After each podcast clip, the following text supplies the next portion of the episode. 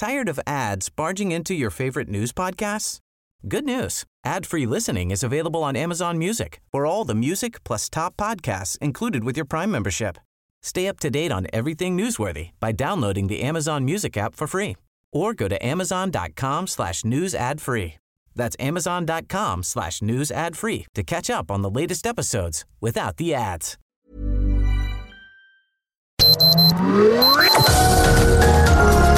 Heraldo Media Group presenta Sergio Sarmiento y Lupita Juárez. Información veraz y oportuna con un toque personal y humano. Por El Heraldo Radio, donde la H suena y ahora también se escucha.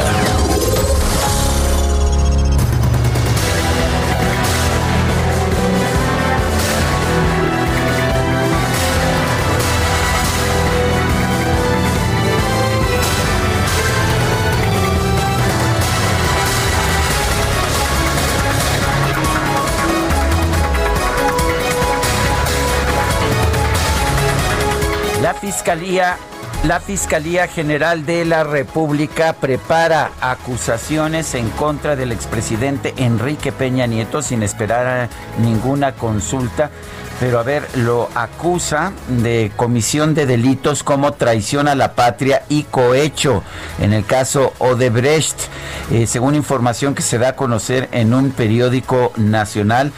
La solicitud de orden de aprehensión contra el exsecretario de Hacienda Luis Videgaray, formulada por la Fiscalía General de la República ante un juez y que fue devuelta sin que el juzgador se pronunciara sobre su procedencia, incluye también estas acusaciones en contra del expresidente. Señala la Fiscalía que el expresidente Peña Nieto fue autor mediato de los delitos mencionados y los de carácter electoral, es decir, que cometió los ilícitos utilizando como instrumentos a Videgaray y Emilio Lozoya Austin, exdirector general de Pemex. Enrique Peña Nieto dice en su consideración, eh, la, la Fiscalía General de la República se apartó del Estado de Derecho y utilizó el cargo para el que fue electo con el fin de delinquir. Esto parece ser la acusación que la Fiscalía General de la República tiene en contra del expresidente Enrique Peña Nieto. Son las 7 de la mañana con 2 minutos, 7 con 2. Hoy es jueves 12 de noviembre del 2020.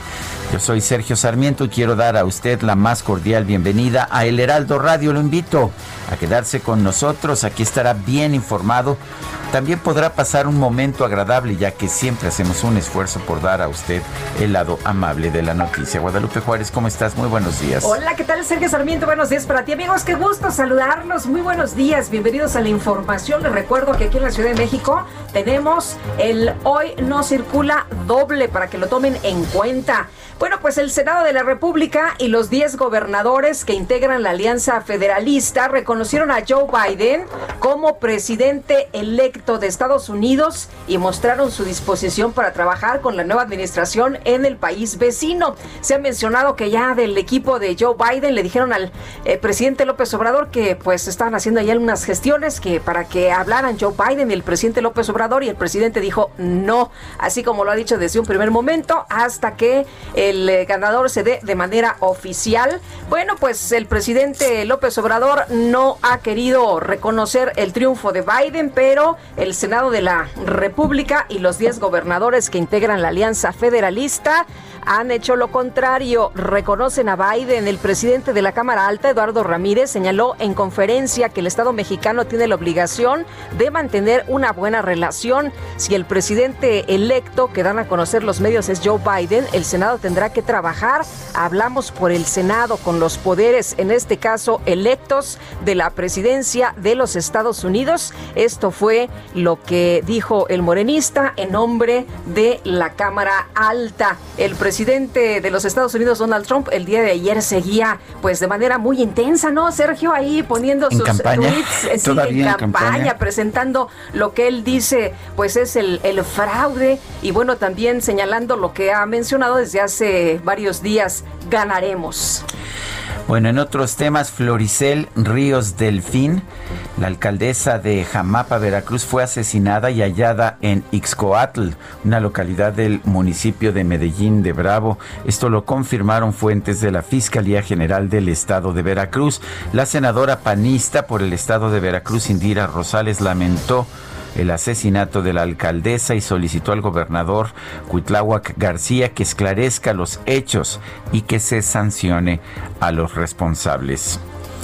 Son las 7 de la mañana con 4 minutos.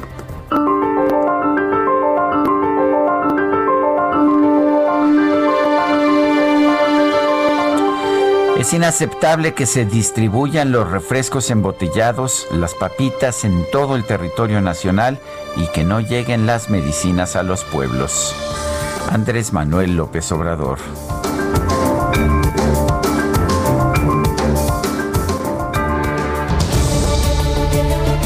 Y las preguntas, ya sabe usted que nos gusta preguntar a mucha gente que nos escucha, le gusta también responder a las preguntas que hacemos. Ayer hice la siguiente pregunta, ¿ha tenido éxito AMLO, Andrés Manuel López Obrador, en su compromiso de acabar con la corrupción?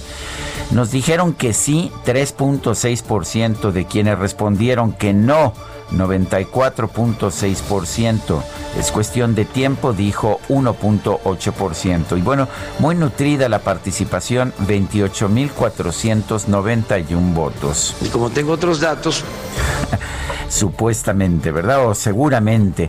Y esta mañana ya coloqué la siguiente pregunta en mi cuenta personal de Twitter arroba Sergio Sarmiento. ¿Debe Enrique Peña Nieto ser acusado por la Fiscalía General de la República de traición a la patria? Nos dice que sí, 39.6%, que no, 39.3%. Esto está más, más estrecho, más cercano que una votación en Pensilvania, ¿sí? Bueno, y, cambia cada momento. En este momento ya es sí, 40.3%, no 38.6%, no sabemos 21.1%. Hemos recibido en apenas 35 minutos 1.814 votos. Las destacadas del Heraldo de México. Y ya está con nosotros Itzel González con las destacadas. ¿Cómo estás, Itzel? Muy buenos días. Lupita, Sergio. No, trae, trae porra. Destacalovers. La porra. ya venimos, venimos armados después de dos días sin destacadas porque había mucha información. Llegamos para anunciar que tal vez mañana pagan. Anda, no, bueno, bueno, bueno, siempre. Bueno, mañana es 13, pero el 15 cae en domingo, ¿verdad? Lo más seguro es que mañana caiga, muchachos. para el fin, para el buen fin. Por eso viene, viene vestida de rumbera este Itzel González. Con toda la actitud para festejar. Eh? Para festejar que ya se acerca el fin de semana, Sergio Lupita. Pues lamentablemente aunque, aunque tengamos dinero, pues tenemos que seguir trabajando porque si no esa quincena no va a caer. Así que, ¿qué les parece si comenzamos con las destacadas del Heraldo de México? En primera plana, líder del Senado también, Alianza Federalista reconoce a Biden. A través de una misiva enviada a la Casa de Transición, 10 gobernadores saludaron el triunfo del demócrata país antes de los 18 sufren violación 679 mil infantes. Aldeas infantiles alerta que 60% de los ataques se hacen en casa. Ciudad de México, ensayo clínico, arranca la prueba de vacunas. Se aplican a partir del viernes a cinco voluntarios de un total de 5 mil. En seis meses, primeros resultados. Estados, asesinato en Jamapa, alcaldesa sufrió tres años agresiones, secuestran y matan a Floricel Ríos en Veracruz. Desde que asumió cargo, denunció violencia política de género. Orbe revelan audios. La Organización Mundial de la Salud se doblega ante socios. Cuando el COVID-19 tomaba velocidad, el organismo evitó condenar las estrategias de algunos países. Meta, fecha FIFA, cerca de marcas doradas. Sergio Ramos suma 176 juegos en la igualada de España con Holanda y Cristiano Ronaldo anota su gol 102. Y finalmente, en mercados, a medio vuelo respalda la Secretaría de Comunicaciones y Transportes a Interjet. Busca impedir que se viva una situación como la de Mexicana de Aviación. Lupita, Sergio, amigos, hasta aquí las destacadas del Heraldo. Feliz jueves. Igualmente, Itzel, gracias. Muy buenos días. Son las 7 de la mañana con 9 minutos. Vamos a un resumen de la información más importante de este jueves 12 de noviembre del 2020. Esta mañana se dio a conocer que en la solicitud de orden de aprehensión en contra del exsecretario de Hacienda, Luis Videgaray, la Fiscalía General de la República consideró que el expresidente Enrique Peña Nieto fue autor mediato de los delitos de traición a la patria y cohecho, esto por el caso Odebrecht. La Función Pública inhabilitó por 10 años al ex titular de la Comisión Reguladora de Energía, Guillermo García Alcocer, por no haberse excusado de participar en el otorgamiento de un permiso a la empresa de uno de sus familiares. El Consejo de la Judicatura Federal aprobó aplicar un plan integral de combate, al nepotismo a fin de eliminar los esquemas de contratación basados en relaciones de parentesco o amistad. Luego de más de nueve horas de sesión, la mayoría de Morena y sus aliados en la Cámara de Diputados aceptaron una de las 1.029 reservas presentadas para el dictamen del presupuesto de egresos de la Federación 2021. La presidenta de la mesa directiva, Dulce María Sauri, declaró un receso y citó para este jueves. La reserva aceptada establece dar seguimiento al gasto asignado al Instituto Nacional de los Pueblos Indígenas. Sin embargo, se rechazaron propuestas para reponer a los municipios 4 mil millones de pesos del subsidio para el programa de fortalecimiento para la seguridad y etiquetar recursos para la compra de la vacuna contra el COVID-19. Bueno, y la calificadora Fitch Ratings ratificó la calificación crediticia de México en moneda extranjera de largo plazo en eh, triple B con perspectiva estable. Jorge Argani, secretario de Comunicaciones y Transportes, aseguró que el gobierno federal no quiere que Interjet quiebre por problemas financieros como sucedió con Mexicana de Aviación. La Asociación Nacional de Tiendas de Autoservicio y Departamentales informó que durante octubre las ventas de unidades con más de un año de operación registraron un alza de 2.8% en comparación con el mismo mes del año anterior. Aunque vale la pena señalar que son cifras nominales que no descuentan la inflación que fue del 4%, por lo que si se ajustaran a términos reales estaríamos hablando de una pequeña contracción. En Veracruz este miércoles fue hallada sin vida la presidenta municipal de Jamapa, Floricel Ríos Delfín, luego de que fue privada de la libertad al salir de su rancho. El dirigente nacional del PRD, Jesús Zambrano, condenó los hechos y señaló que así responde el gobierno estatal de Veracruz a las denuncias de represión oficial que había hecho la alcaldesa. Por su parte, el gobernador Cuitláhuac García pidió a la Fiscalía de Veracruz que acelere las investigaciones del caso y expresó confianza en que se va a dar con los responsables. La fiscal actual fue quien determinó a través de su, las investigaciones de periciales quiénes fueron los responsables, están en la cárcel, tanto intelectuales como materiales. Por eso confiamos ahora en la actuación de la fiscalía, que de manera autónoma va a determinar quiénes son los responsables de este homicidio y se dará contra ellos. Bueno, cuando estuvo pidiendo apoyo, cuando estuvo pidiendo seguridad, no le hicieron caso y ahora que pues ya la asesinaron, ahí está la respuesta inmediata. En Guanajuato, un grupo de periodistas clausuró de manera simbólica las instalaciones de la Fiscalía General del Estado y del Palacio de Gobierno como parte del segundo día de protestas por el asesinato del reportero Israel Vázquez allá en Salamanca. El comisionado estatal de búsqueda de personas de Guanajuato, Héctor Díaz, informó que ya suman 76 los cuerpos exhumados de fosas clandestinas encontradas en un predio de Salvatierra. Imagínese usted, 76. Y el gobernador de Quintana Roo, Carlos Joaquín, designó al abogado penalista Lucio Hernández Gutiérrez como encargado de despacho de la Secretaría de Seguridad Pública Estatal tras la separación del cargo de Alberto Capella. Este miércoles un grupo de mujeres tuvo un enfrentamiento con policías capitalinos en la glorieta de Cibeles cuando realizaba una protesta por los feminicidios registrados en el estado de Quintana Roo. Bueno, y la Fiscalía General de la Ciudad de México informó que ya fue identificado uno de los dos menores que fueron encontrados sin vida en una maleta en el centro histórico. Y ante los altos niveles de ozono registrados en la capital, la Comisión Ambiental de la Megalópolis anunció restricciones vehiculares adicionales para este jueves en la Ciudad de México. No podrán circular los autos con holograma de verificación 1 y 2, ni los autos con placas par y engomado verde, así como aquellos con terminación de placas 1 y 2. Aquí lo peor de todo es que se anunciaron las medidas ayer por la tarde, por lo que mucha gente simple y sencillamente no sabrá al salir de casa esta mañana. Así que tome nota y dígale a todos sus cuates, a todos sus familiares. Así es.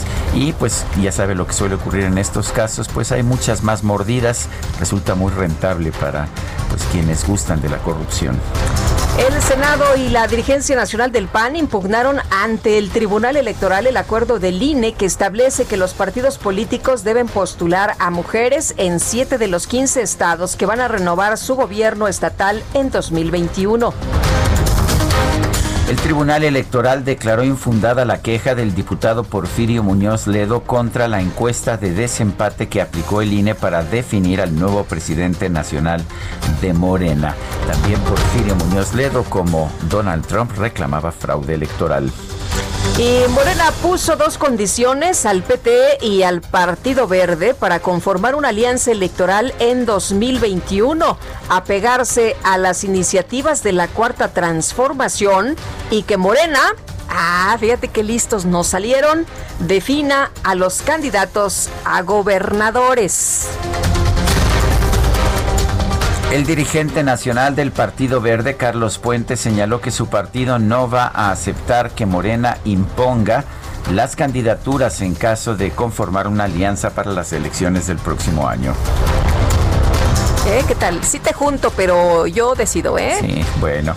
Bueno, oye, y el subsecretario de Prevención y Promoción de la Salud, Hugo López Gatel, aseguró que el próximo proceso electoral no se va a detener por la emergencia sanitaria debido a que ya existen manuales de procedimientos sanitarios. El gobernador de Nuevo León, Jaime Rodríguez, consideró que el presidente López Obrador no tiene visión para detener la epidemia de COVID-19, lo que puede llevar a México a una crisis aún más grave. El presidente, perdón, si se me enojan algunos de ustedes, lo debo decir, no está teniendo la visión de detener la pandemia. Y nos puede llevar a la desgracia más grande que puede tener este país. Además de la económica, el tema de que vamos a tener mucho más enfermos porque después del COVID, las consecuencias de aquel que sufre el COVID va a tener consecuencias. Eso lo dicen los expertos médicos.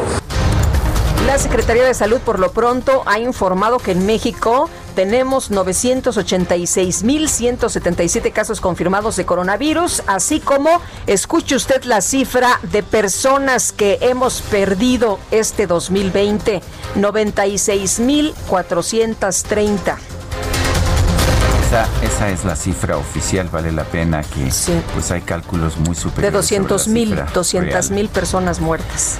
El gobernador de Baja California Sur, Carlos Mendoza Davis, informó que tras 15 días de aislamiento riguroso fue dado de alta luego de contraer el COVID-19.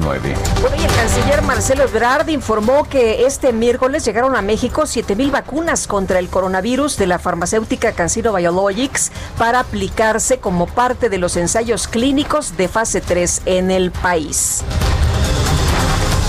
El director general de Pfizer a nivel internacional, Albert Bourla, confirmó la venta de 62% de sus acciones de la compañía por 5.6 millones de dólares luego de que se presentaron los primeros resultados favorables de los ensayos clínicos de su vacuna contra el COVID-19.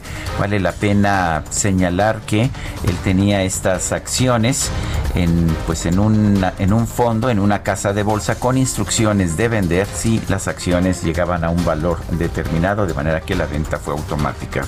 Y el presidente de Argentina, Alberto Fernández, informó que dio negativo a una prueba de COVID-19, pero decidió someterse a un aislamiento preventivo luego que tuvo contacto con un funcionario que contrajo la enfermedad. A nivel internacional, el conteo de la Universidad Johns Hopkins de los Estados Unidos reporta 52 millones 256 mil contagios del coronavirus y 1 millón 286 mil muertes. El virtual presidente electo de los Estados Unidos, Joe Biden, anunció que va a nombrar a su asesor Ron Klein como su próximo jefe de gabinete. Y en información deportiva, el exfutbolista Carlos Salcido rechazó los rumores sobre su supuesta renuncia a la presidencia de la nueva Liga del Balompié Mexicano. Son las 7 de la mañana con 20 minutos.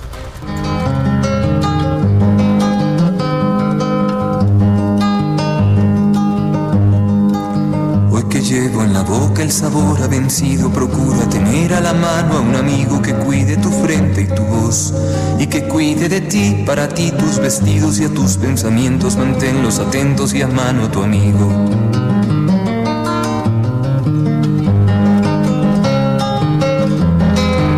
Estamos escuchando Hoy ten miedo de mí, interpreta Fernando Delgadillo. De verte morderte los labios de preocupación. Es hoy tan necesaria como verte siempre, como andar siguiéndote con la cabeza en la imaginación. Porque sabes y si no lo sabes no importa, yo sé lo que siento, yo sé lo que cortan después. Fernando Delgadillo nació en Naucalpan el 11 de noviembre de 1965, cumplió ayer 55 años. Es un cantante que fue identificado como pues como intérprete de la nueva trova mexicana, él prefiere utilizar el término canción informal. Fernando Delgadillo, y bueno, debemos reconocer a nuestra colaboradora Angelina, que luchó denodadamente y puso todo su capital de cinco pesos para apoyarla. La escucha de Fernando Delgadillo este día. Me gusta mucho Delgadillo, ¿eh? Yo creo que aquí todo el mundo es fan. por no hacerme un poco de caso, ten miedo de mayo y ten miedo de mí. Porque no. Bueno, y vámonos con información de Gerardo Galicia esta mañana. ¿Dónde andas, Gerardo? Recorriendo la zona oriente de la capital, mi querida Lupita, Sergio, excelente mañana y se sienten ya las restricciones que han tomado la Comisión eh, Ambiental de la Megalópolis. Luego de los altos índices de ozono registrados el día de ayer, tenemos un avance verdaderamente rápido en el caso del eje 5 Sur. Si nuestros amigos dejan atrás la zona de Rojo Gómez y se dirigen al eje 3 Oriente, la Viga, lo pueden hacer de una manera bastante, bastante rápida. El circuito bicentenario, el circuito bicentenario avanza sin mayor problema entre el eje 6 Sur y la zona del eje 4 o incluso para llegar al viaducto. Es una muy buena opción y para nuestros amigos que van a transitar sobre Apatlaco lo pueden hacer con toda confianza en toda su extensión. Y por lo pronto, el reporte. Muy bien, gracias Gerardo. Excelente mañana. Y vamos hasta el aeropuerto. Israel Lorenzana nos tiene información. Adelante, Israel.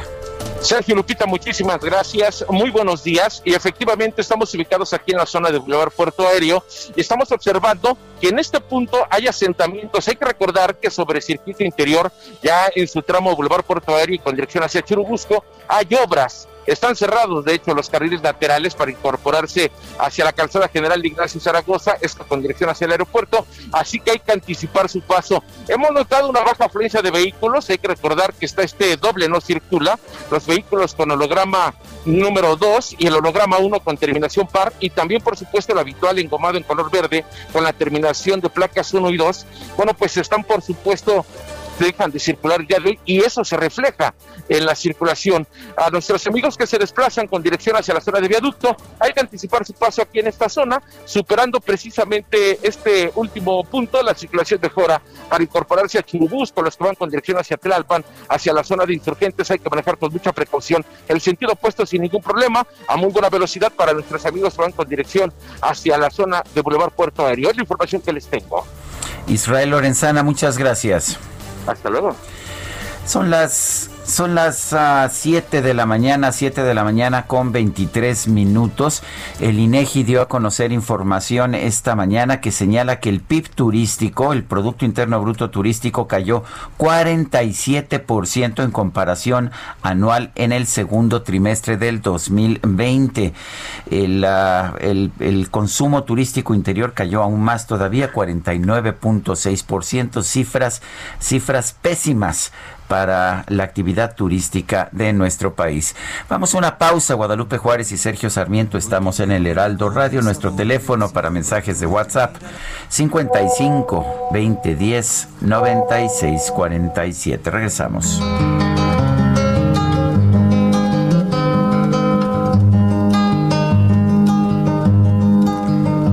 Llevo en la boca el sabor ha vencido, procura tener a la mano a un amigo que cuide tu frente y tu voz y que cuide de ti, para ti tus vestidos y a tus pensamientos, manténlos atentos y a mano tu amigo.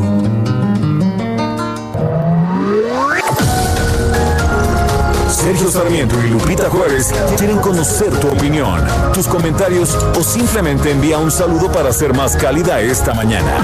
Envía tus mensajes al WhatsApp 5520 109647.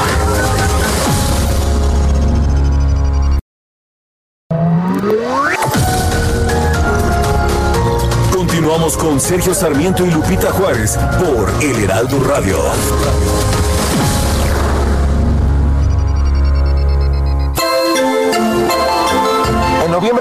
1979, durante el gobierno de José López Portillo, se estableció por decreto presidencial el 12 de noviembre como Día Nacional del Libro, fecha que coincide con el nacimiento de Sor Juana Inés de la Cruz, defensora del derecho a la educación y la lectura, y quien motivó la creación de esta efeméride. Hablaba como en tu rostro y tus acciones vía que con palabras no te persuadía que el corazón me vieses, deseaba. Esta conmemoración se instauró con el objetivo de promover la idea de que el libro es un gran instrumento de transmisión cultural y una herramienta indispensable para el desarrollo del país, además de una excelente forma de entretenimiento. El 12 de noviembre de 1980 se celebró por primera vez esta fecha y se presentó una edición especial del libro Sor Juana Inés de la Cruz, Obras Escogidas, para transmitir la importancia de la lectura y el acceso a los libros en beneficio de la sociedad.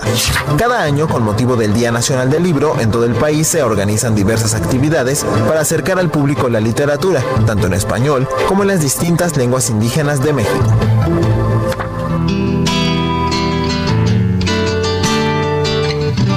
Desde el sitio en donde siempre estoy pensando en ti, con mi eterna obstinación.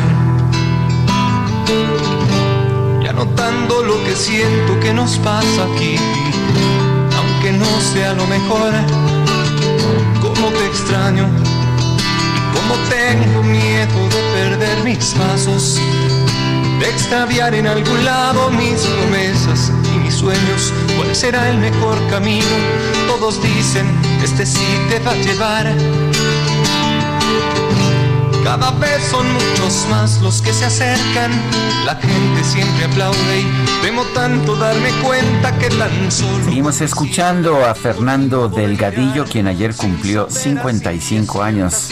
55 años, qué interesante, lo recuerdo como joven promesa de la, de la música. Bueno, 55 años, esto se llama Carta a Francia, espero que le guste a usted en caso de que no lo conozca. Tocando ahí en algunas librerías, ¿no? Por supuesto, carta. sí, sin duda, sin duda. Oye, y esto se llama Carta a Francia en el Día del Cartero, ¿qué tal? Me parece muy Felicidades a los carteros. Este, ya ves que dicen que pues que funciona ahí medio medio mal, ¿no? Este el correo, en México, es pero lento, es lento. Pero los carteros pues la verdad hacen su, mejor esfuerzo. No, no, es culpa de ellos. Tenemos eh, muy mal sistema postal, pero pues porque no tiene suficientes recursos, pierde dinero, por supuesto. En cambio, ganan dinero las paqueterías uh, privadas porque pues, pues son, eficientes, ¿no? Eficientes. Pues sí. Y prefieres pagar 15, 20 veces más, hasta 100 veces más. Porque sabes que va a llegar perfectamente y, al otro día. ¿No? Tenemos mensajes de nuestro público. Amy Shehoa, caso de la vida real. Hace 15 días, un perro mordió a una niña en Xochimilco. Antirrábicos y sector salud sin vacunas contra rabia porque ya no las han surtido. ¿A dónde se puede acudir? Por favor, es para una amiga. Muchas gracias. Estamos en una crisis de vacunas, eh, lo que y nos de medicamentos y, y de medicamentos. Eh, por ejemplo, te quieres poner la vacuna de la influenza y resulta que te dicen que no hay. Eh, ahora lo que nos está revelando Amy Shehoa, que yo la verdad no sabía, yo pensé que sí había otro tipo de vacunas. Lo que nos dice Amy Shehoa es que tampoco hay, pues si te muerde un perro, pues ya te amolaste, ¿no? Porque no hay vacunas contra la rabia. No las han surtido, esa es la explicación. Re- recordemos que el gobierno de la República, al asumir el poder, eh, cerró plantas de producción farmacéutica, eliminó los sistemas de distribución que ya existían, dijo que íbamos a tener un mejor sistema, pero hasta la fecha no lo ha podido, no lo ha podido hacer. Dice Paco Ibarrán. Ibarrarán, perdón, Paco Ibarrarán, es increíble, uno cree que el señor López no puede decir más tonterías, pero se supera cada día hasta dónde irá a llegar. Miriam Nosti nos dice, un hoy no circula, lleva a la gente a utilizar el transporte público, cosa que no es buena para la pandemia. Bonito día. En el Congreso de la Ciudad de México, la diputada de Morena, Paula Soto, presentó una propuesta para reformar la ley de desarrollo urbano y el código civil de la ciudad. Eh, la idea es prohibir la preventa de inmuebles en la capital, por lo menos esa es la información que se ha dado a conocer. Exactamente cuáles son los alcances de esta iniciativa tenemos en la línea telefónica Paula Soto, diputada de Morena en el Congreso de la Ciudad de México. Señora diputada, buenos días, gracias por tomar la llamada. Buenos días, Sergio. Buenos días, Lupita. Buenos Eh, días. Muchísimas gracias, muchísimas gracias por el interés. Eh, ciertamente, como, como bien lo informan, presenté en el Congreso de la Ciudad de México una iniciativa de reforma a la Ley de Desarrollo Urbano y al Código Civil, pero no es para prohibir nada. Eh, Sergio, creo que es importante decirlo, eh, porque entiendo que han habido ahí eh, algunas consideraciones que no son del todo exactas. Pues estábamos muy Eh, preocupados ya, Paula, porque pensábamos que se iba a eliminar la preventa. Yo, yo compré mi apartamento en el que en el que vivo en preventa eh, dos o tres años antes de que se terminara y eso me permitió pues comprarlo más barato, me permitió irlo pagando a lo largo de tres años y pues finalmente tener una casa. Si no, quién sabe. Eh, cuéntenos eh, exactamente qué dicen estas modificaciones que usted está proponiendo. Y me da muchísimo gusto que, este esquema le haya permitido, Sergio, eh, adquirir su casa. Es el mismo este eh, para muchas familias, pero también hay algunas otras familias que ante esquemas eh, propuestos o no regulados en la ley, eh, ven puesta eh, puesto en riesgo su inversión o incluso su propia casa. ¿Y esto por qué sucede? Al día de hoy es una realidad eh, que hay muchos desarrollos inmobiliarios que se están vendiendo, como bien usted lo dice, por así decirlo, eh, sobre el papel ni siquiera sobre un eh, proyecto ya iniciado, constructivo ya iniciado. Entonces, eh, las desarrolladoras, las inmobiliarias, acceden a su permiso de construcción a partir de un proyecto y este proyecto comienza a desarrollarse, pero al final no sabemos, no contamos con la certeza y lamentablemente hay muchos ejemplos eh, de incumplimiento a la norma y estos incumplimientos ponen en riesgo la inversión a la que de buena fe accedieron eh, o tuvieron acceso familias eh, en la Ciudad de México. ¿Qué pasa con estas compras? En caso de que el desarrollo inmobiliario no cumpla con lo establecido en la norma, por ejemplo, en altura o en pisos construidos o en viviendas construidas, eh, la autoridad ah, tiene que eh, ejecutar eh, o ejercer la ley. Y en muchos de los casos, el ejercer la ley o la sanción implica eh, la demolición de la altura de más o de los pisos de más o de las viviendas de más. Esto poniendo en riesgo la inversión de la gente, de las familias que con mucho esfuerzo, como usted bien lo dice, Sergio, acceden a la vivienda, que además es un derecho. Entonces, lo que estamos proponiendo con la, la reforma, que además es una reforma muy sencilla, es solicitar que no se puedan firmar contratos de compra-venta hasta que la constructora obtenga o la inmobiliaria obtenga un permiso que ya existe al día de hoy pero no se establece el tiempo, eh, obtenga el permiso de uso y ocupación. ¿Qué es esto? Hoy las autoridades, eh, incluso son las alcaldías quienes otorgan este permiso, eh, hacen la última revisión de las construcciones. Tienen que ver que esta construcción cuente con lo determinado establecido en la licencia de construcción, en el permiso de construcción. Y en caso de que no cumpla, no se les otorga el permiso de uso y ocupación.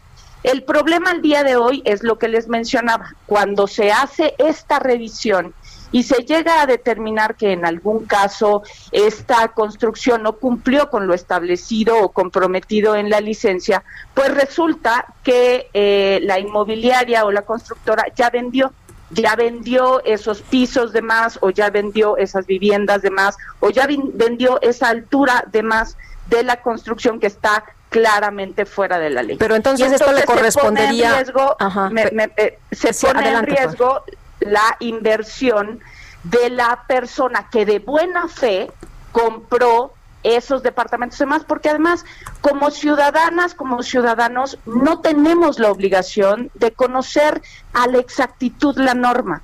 Y cuando nosotros nos enfrentamos a un proyecto inmobiliario, confiamos en lo que este proyecto nos dice y confiamos que lo que vamos a comprar o donde vamos a invertir cumple con todas las especificaciones legales.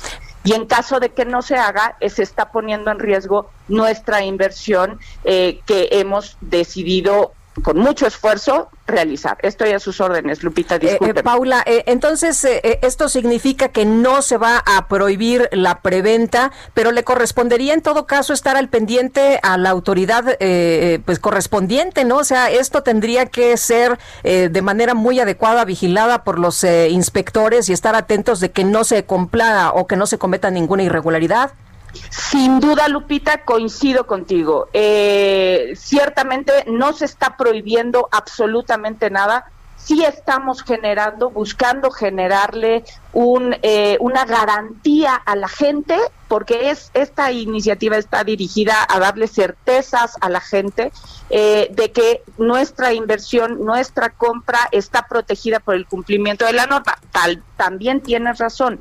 Eh, necesitamos el compromiso de todas y cada una de las autoridades para hacer cumplir la norma. El tema es que hoy se realizan verificaciones a las a las construcciones que se están llevando a cabo en muchas ocasiones únicamente ante la denuncia, ante la denuncia ciudadana, ante la denuncia vecinal.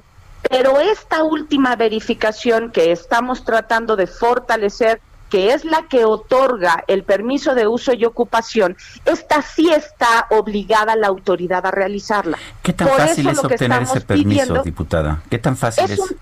es un trámite. Eh, así como las constructoras obtienen la licencia de construcción, está en la ley al día de hoy el permiso de uso y ocupación. De hecho, lo que se está reformando, la, iniciativa en lo que consiste es en una muy pequeña eh, reforma al artículo 93 de la Ley de Desarrollo Urbano, que es un párrafo nada más, incluso como de cuatro líneas, y al Código Civil, al artículo 2279 bis.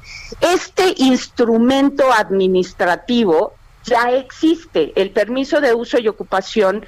De hecho, debería de, ser mostrado a la gente, a la ciudadanía, en el momento en el que se compra, porque contar con este permiso es lo que demuestra que la edificación cumple con todas y cada una de las especificaciones legales y que no va a estar poniéndose en riesgo el, la inversión eh, que de buena fe hicimos, ¿no? Como, como ciudadanas y ciudadanos. Es un trámite administrativo, Sergio, que ya está contemplado y que todas las construcciones deberían de poder contar con él y mostrarlo a las personas compradoras. Eh, dice una persona al auditorio que la autorización de uso y ocupación la otorgan hasta que ya se concluyó la obra de acuerdo con el proyecto y si no se puede firmar contrato hasta entonces, de facto no habría preventa. Eh, a ver, la preventa no existe en la ley. Y yo sí le pediría a la gente que se metan a la ley de desarrollo urbano y pongan en el buscador la palabra preventa. No existe, no está regulada. Entonces, pero tampoco está prohibida y lo que no está prohibido en la ley está permitido. Eso es lo que nos dice, lo que nos dicen los juristas, por lo menos en un régimen de, de derecho. Para las autoridades, claro que sí. Lo que estamos haciendo, Sergio, es dotarle de garantías a la gente, al comprador, a las familias o personas individuales compradoras para que tengan esta certeza. Pero al si día esta, de hoy, si esta constancia no se da hasta que está ya construida, hasta está concluida la obra. Entonces, pues ya e, efectivamente lo que se está haciendo es prohibir la preventa, o sea, no, te permito hacer preventa hasta que tengas este papel y no te doy el papel hasta que termines la obra no es hasta que esté concluida la obra. Se hace una reforma. Hoy contamos para el tema de desarrollo urbano, contamos con dos instrumentos eh, específicos. Uno es la ley de desarrollo urbano y otro es la, el reglamento de construcciones. Esta reforma eh, está eh, afectando la ley de desarrollo urbano y el código civil.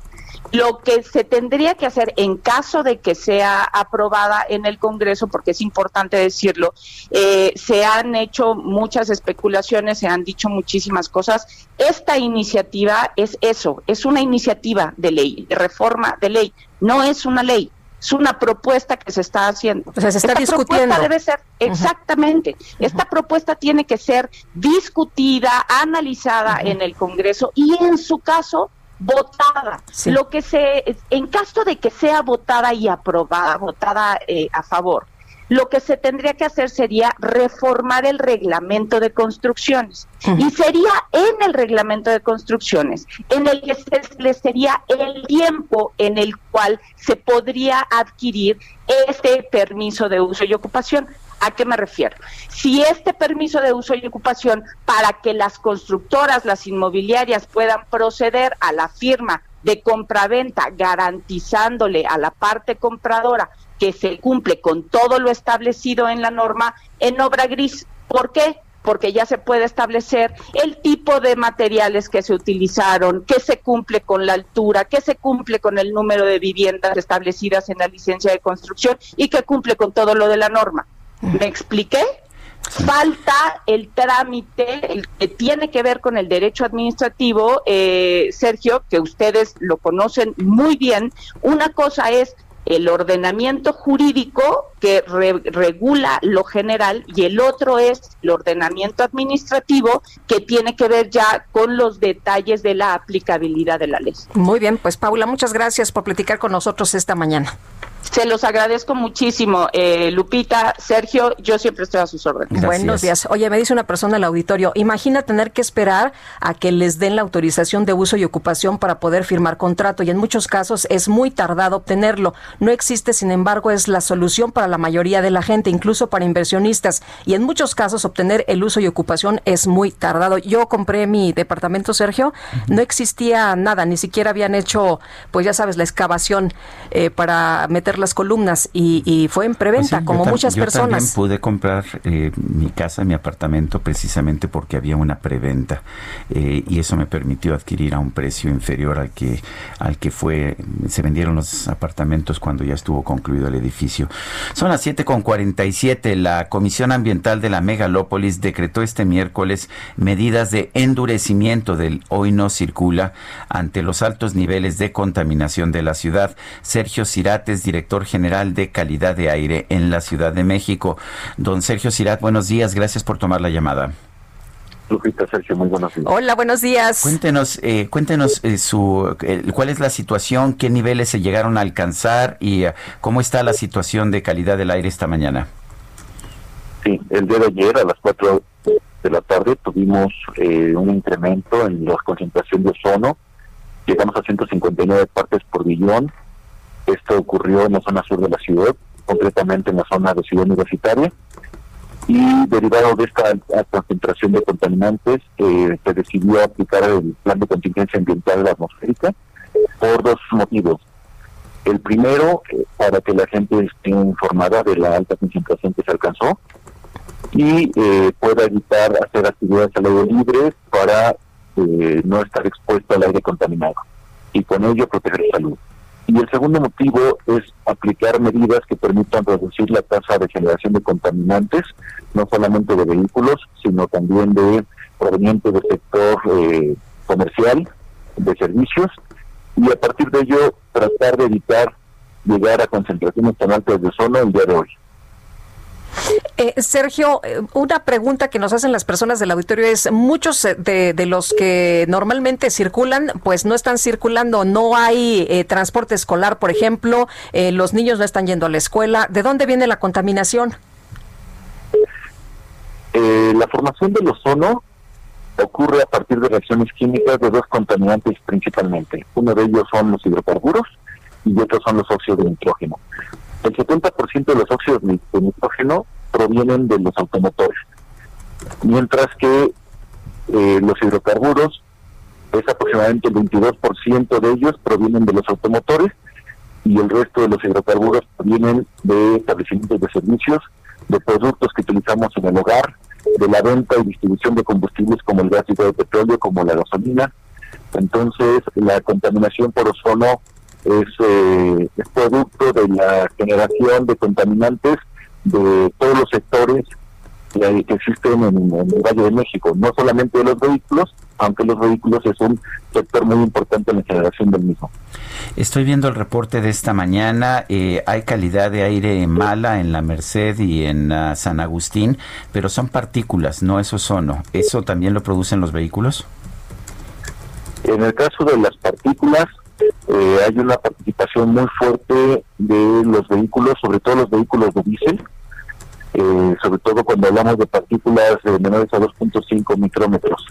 Eh, pero también hay otros sectores que generan esta contaminación. Son, PM10 las que, las que las que se están registrando en este momento, PM10, este partículas de... En este caso son PM10. ahí los sectores más importantes es la, la el uso de diésel pero también la circulación de los vehículos que resuspenden el polvo y las partículas que tenemos en vialidades pavimentadas y, no pavimentadas. En realidad todos los contaminantes tienen eh, son productos de multifuentes que están generando los mismos. Muy bien. Bueno, eh, ¿cuándo eh, hay una alguna nueva reunión? ¿Cuándo se va a revisar si se mantiene o no se mantiene esta medida? El día de hoy la Comisión Ambiental de la Megalópolis estará evaluando el comportamiento de la calidad del aire a lo largo del día, pero también las condiciones climáticas del día de hoy y el pronóstico para mañana, de tal forma que hoy por la tarde eh, ya tendrán ellos la posibilidad de anunciar el mantenimiento de la contingencia para mañana o si se suspende el día de hoy la aplicación de la misma. Cero y doble cero no eh, sí circulan, ¿verdad? Cero y doble cero sí circulan, verificación circulan sin problema, es correcto. Muy bien. Sergio Cirat, director general de la calidad del aire de la Ciudad de México, gracias por hablar con nosotros. Lupita, hasta luego, muchas gracias. Hasta luego, muy buenos días. Y en San Lázaro, 311 empleados y diputados se han contagiado de COVID-19 en el periodo comprendido del 25 de marzo al 9 de noviembre. Nayeli Cortés, nos tienes toda la información, te escuchamos, muy buenos días. Buenos días, Sergio y Lupita, pues así es, esto significa 16 nuevos contagios reportados esta semana luego de realizarse las pruebas PCR que habitualmente se practican antes de que los legisladores sesionen. Eh, de este total de 16 nuevos contagios, 5 son diputados y 11 son trabajadores, lo que deja las cifras eh, globales de contagios entre marzo y noviembre de este año en 78 diputados y 233 empleados. Esta cifra de diputados no incluye al diputado Oscar González Yáñez, quien está aislado porque sintió síntomas de COVID y está esperando los resultados de su, de su prueba.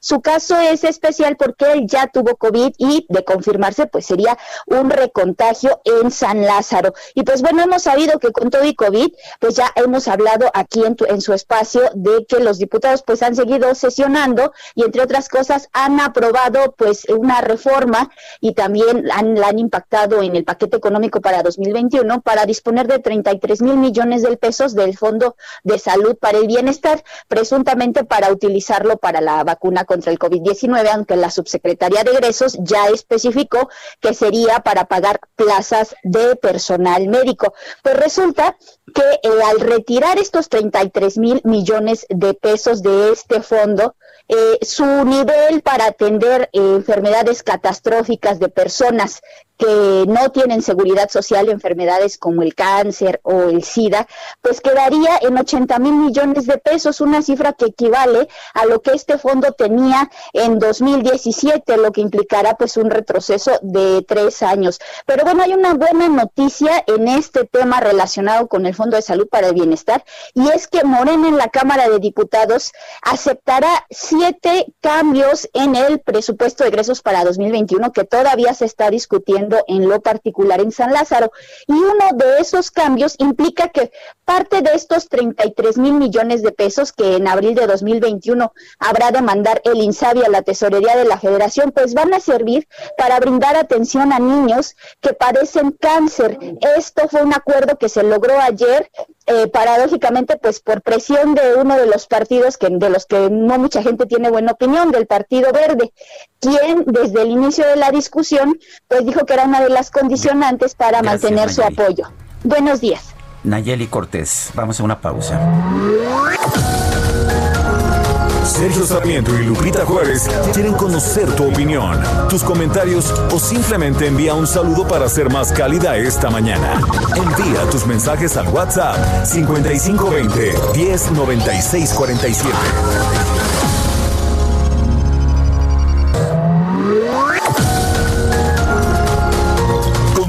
Con Sergio Sarmiento y Lupita Juárez por El Heraldo Radio.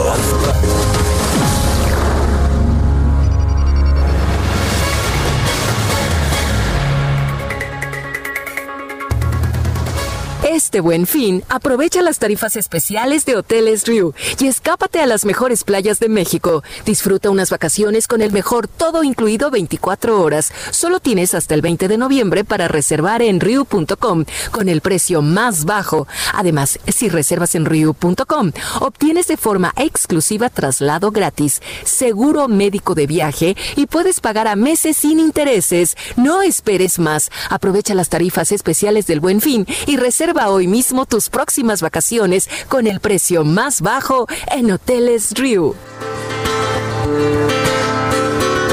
Lo pude mirar en tus ojos ayer, estabas tan lejos, no había que decirlo. Tu prisa era un ave queriendo volver y dejar cielo atrás. Los ratos vividos con una mirada me diste a entender. Y aunque ya me avisabas que te había perdido, tu boca mintiéndome un beso, los ojos me hubiera cerrado de no haber notado tu prisa. Esa tu ansiosa prisa, ¿a dónde te incita a volver? Ah, ¿A dónde te canta Fernando Delgadillo, quien ayer festejó 55 años. Esas alas que no acaban de llenarse Sí, chavo, ¿no? Es que empezó, empezó chiquito, chiquito. Oye, Dice una persona en el auditorio, Héctor Laces, esa legisladora miente y manipula las cosas está limitando la preventa. Lo que debe hacerse es obligar a la autoridad a hacer inspecciones continuas y a los desarrolladores, a no modificar los proyectos. Eso es diferente a la obtención del permiso de uso y ocupación que se emite hasta que la obra está terminada.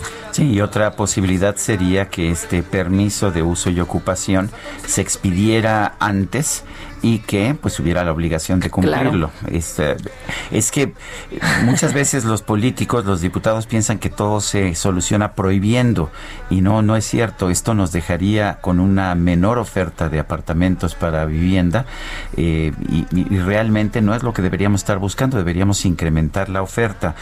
Bueno, dice Esther María, ¿quién va a querer construir si no tiene garantía de que va a poder vender? Con las preventas se ayudan las constructoras para obtener recursos para construir 100% 100% de acuerdo. Pues sí. Oye, ¿y es compraventa de cosa futura o de promesa de compraventas? Coloquialmente o comercialmente se dice preventes. El constructor vendedor eh, cumple normatividad. Uno, es por falta de supervisión de la autoridad y dos, es fraude.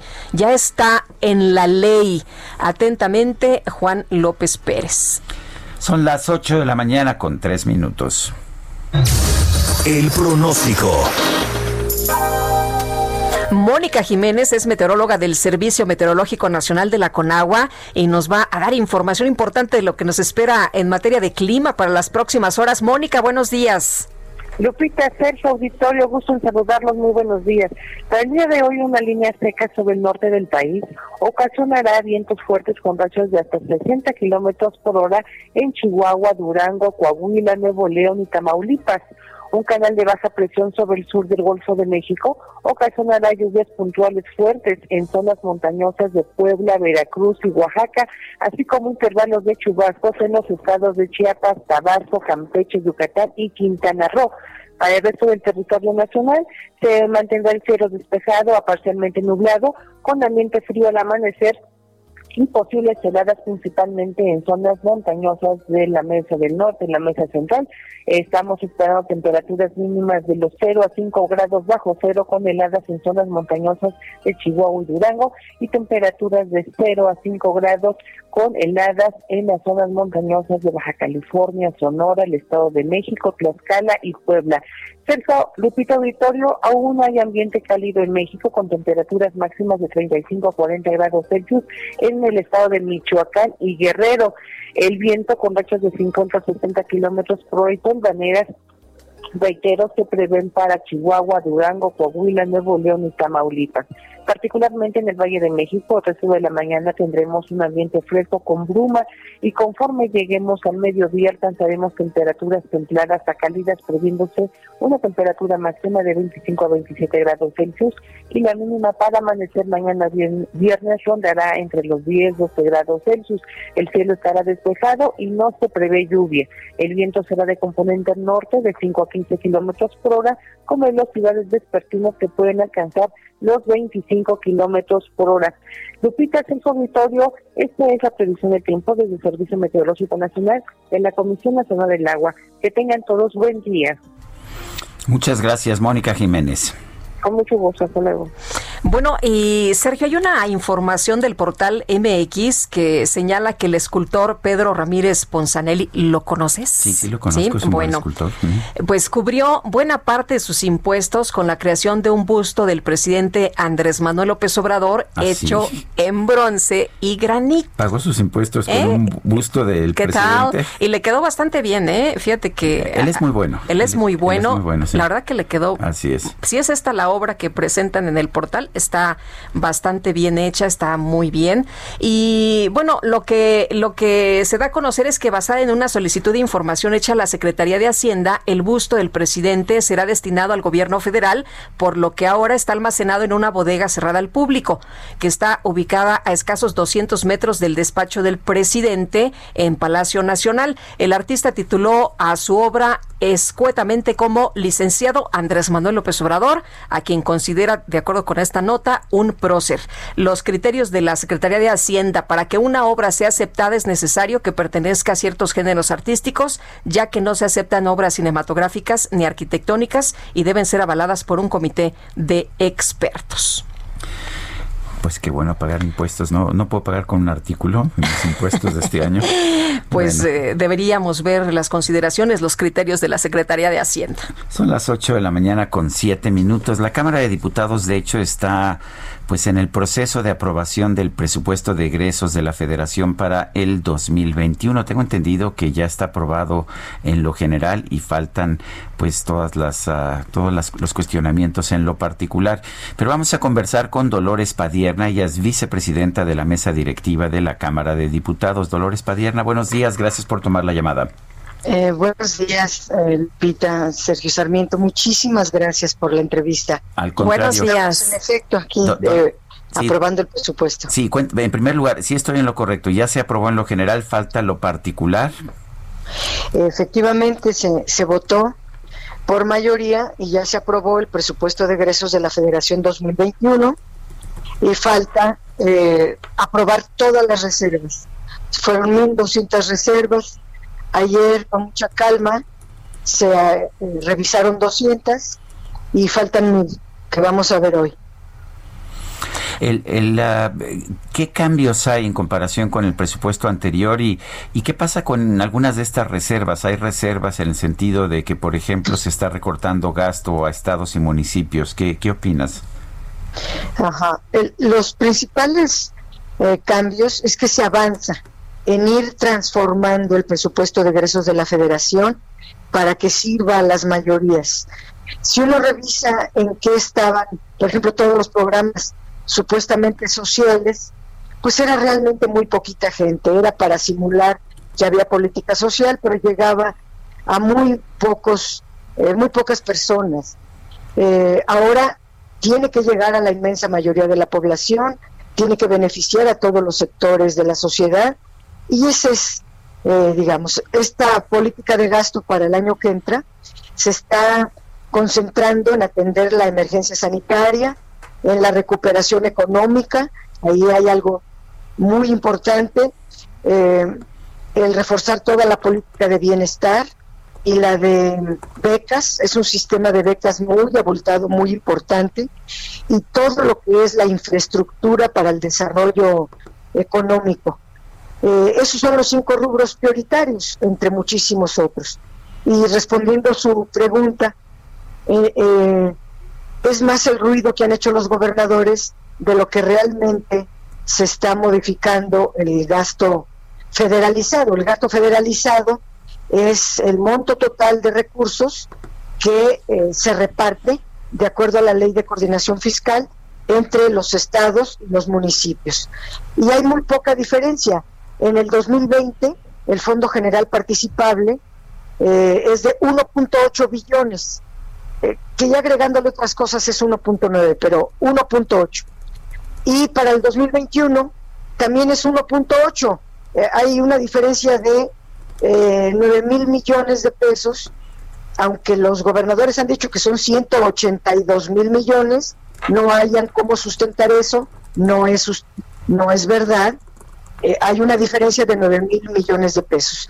Y hay una afectación, digamos, promedio de menos 5.5%.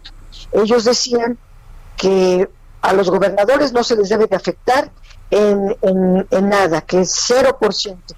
Pues sí, solo que hubo una pandemia, que estamos en una pandemia, que eh, la economía eh, se cayó por el gran confinamiento y que hay una afectación en todo el mundo, en todo México, a todos los sectores, y los gobernadores no pueden decir pues afectese a todos menos a mí. Es, digamos, pues una afectación a todo el país y por ende un poquito a los gobernadores. Y este poquito, eh, los gobernadores tienen mucho margen para poderlo subsanar.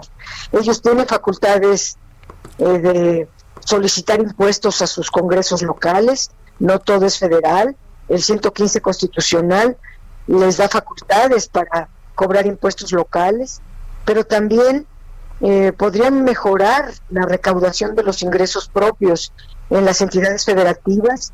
Eh, todos los datos que nos mostraron son realmente eh, demuestra una inercia que no quieren hacer eficiencia recaudatoria. También pueden mejorar la calidad de su gasto. por ejemplo, ganan, además del alto salario, hay un gobernador que gana 270 mil pesos al mes, pero en promedio ganan 150 mil más 350 mil pesos mensuales de gastos de representación. O sea, si cada gobernador gana 700 mil pesos, pues nunca va a haber dinero que alcance. Necesitan ellos hacer una mejoría en la calidad de gasto para que les alcance, eh, o sea, para, para subsanar este menos 5.5% promedio que a todas las entidades eh, se les va a impactar. un, porcentaje manejable que ellos pueden subsanar muy fácilmente. Eh, Dolores, destacaba usted el apoyo a programas sociales y hay quien dice que en realidad pues lo que se está aprobando en este presupuesto es un presupuesto centralista y clientelar que le quita, por ejemplo, recursos al Fondo de Gastos Catastróficos y que además eh, supuestamente los va a mandar para COVID, pero que eh, se negaron a etiquetar los recursos, que no hay transparencia. Lupita, qué bueno que me hace esa pregunta, porque algunos diputados responsables han venido repitiendo y repitiendo esa frase. Y realmente es una total mentira. Primero, el presupuesto de gastos catastróficos o el fondo sigue existiendo en la Ley General de Salud. No modificamos ese artículo. Agregamos un, un párrafo para dividir ese fondo, que la mitad se quedara para gastos catastróficos y la otra mitad pasara al presupuesto de salud. Y hoy en el presupuesto de egresos de la Federación 2021, en el octavo transitorio, establece claramente que los 33 mil millones de pesos del Fondo de Gastos Catastróficos será utilizado para salud. Y si uno revisa los montos gruesos de salud, eh, el, el monto de salud sube de 634 mil millones a 666 mil millones. Es decir, ahí vienen sumados los 33 mil millones de pesos de eh, el Fondo de Gastos Catastróficos, mejor eh, que el nombre nuevo es Fondo de Salud para el Bienestar. Dolores Padierna, vicepresidenta de la mesa directiva de la Cámara de Diputados, gracias por esta conversación. No, yo soy quien les agradece el espacio. Es un documento muy grande, son 25 tomos, eh, no se puede hablar tan rápido, pero estoy a sus órdenes si hubiera eh, más consultas. Y no es clientelar el presupuesto, eh, es un presupuesto que por primera vez toma en serio la constitución mexicana que establece derechos para la población.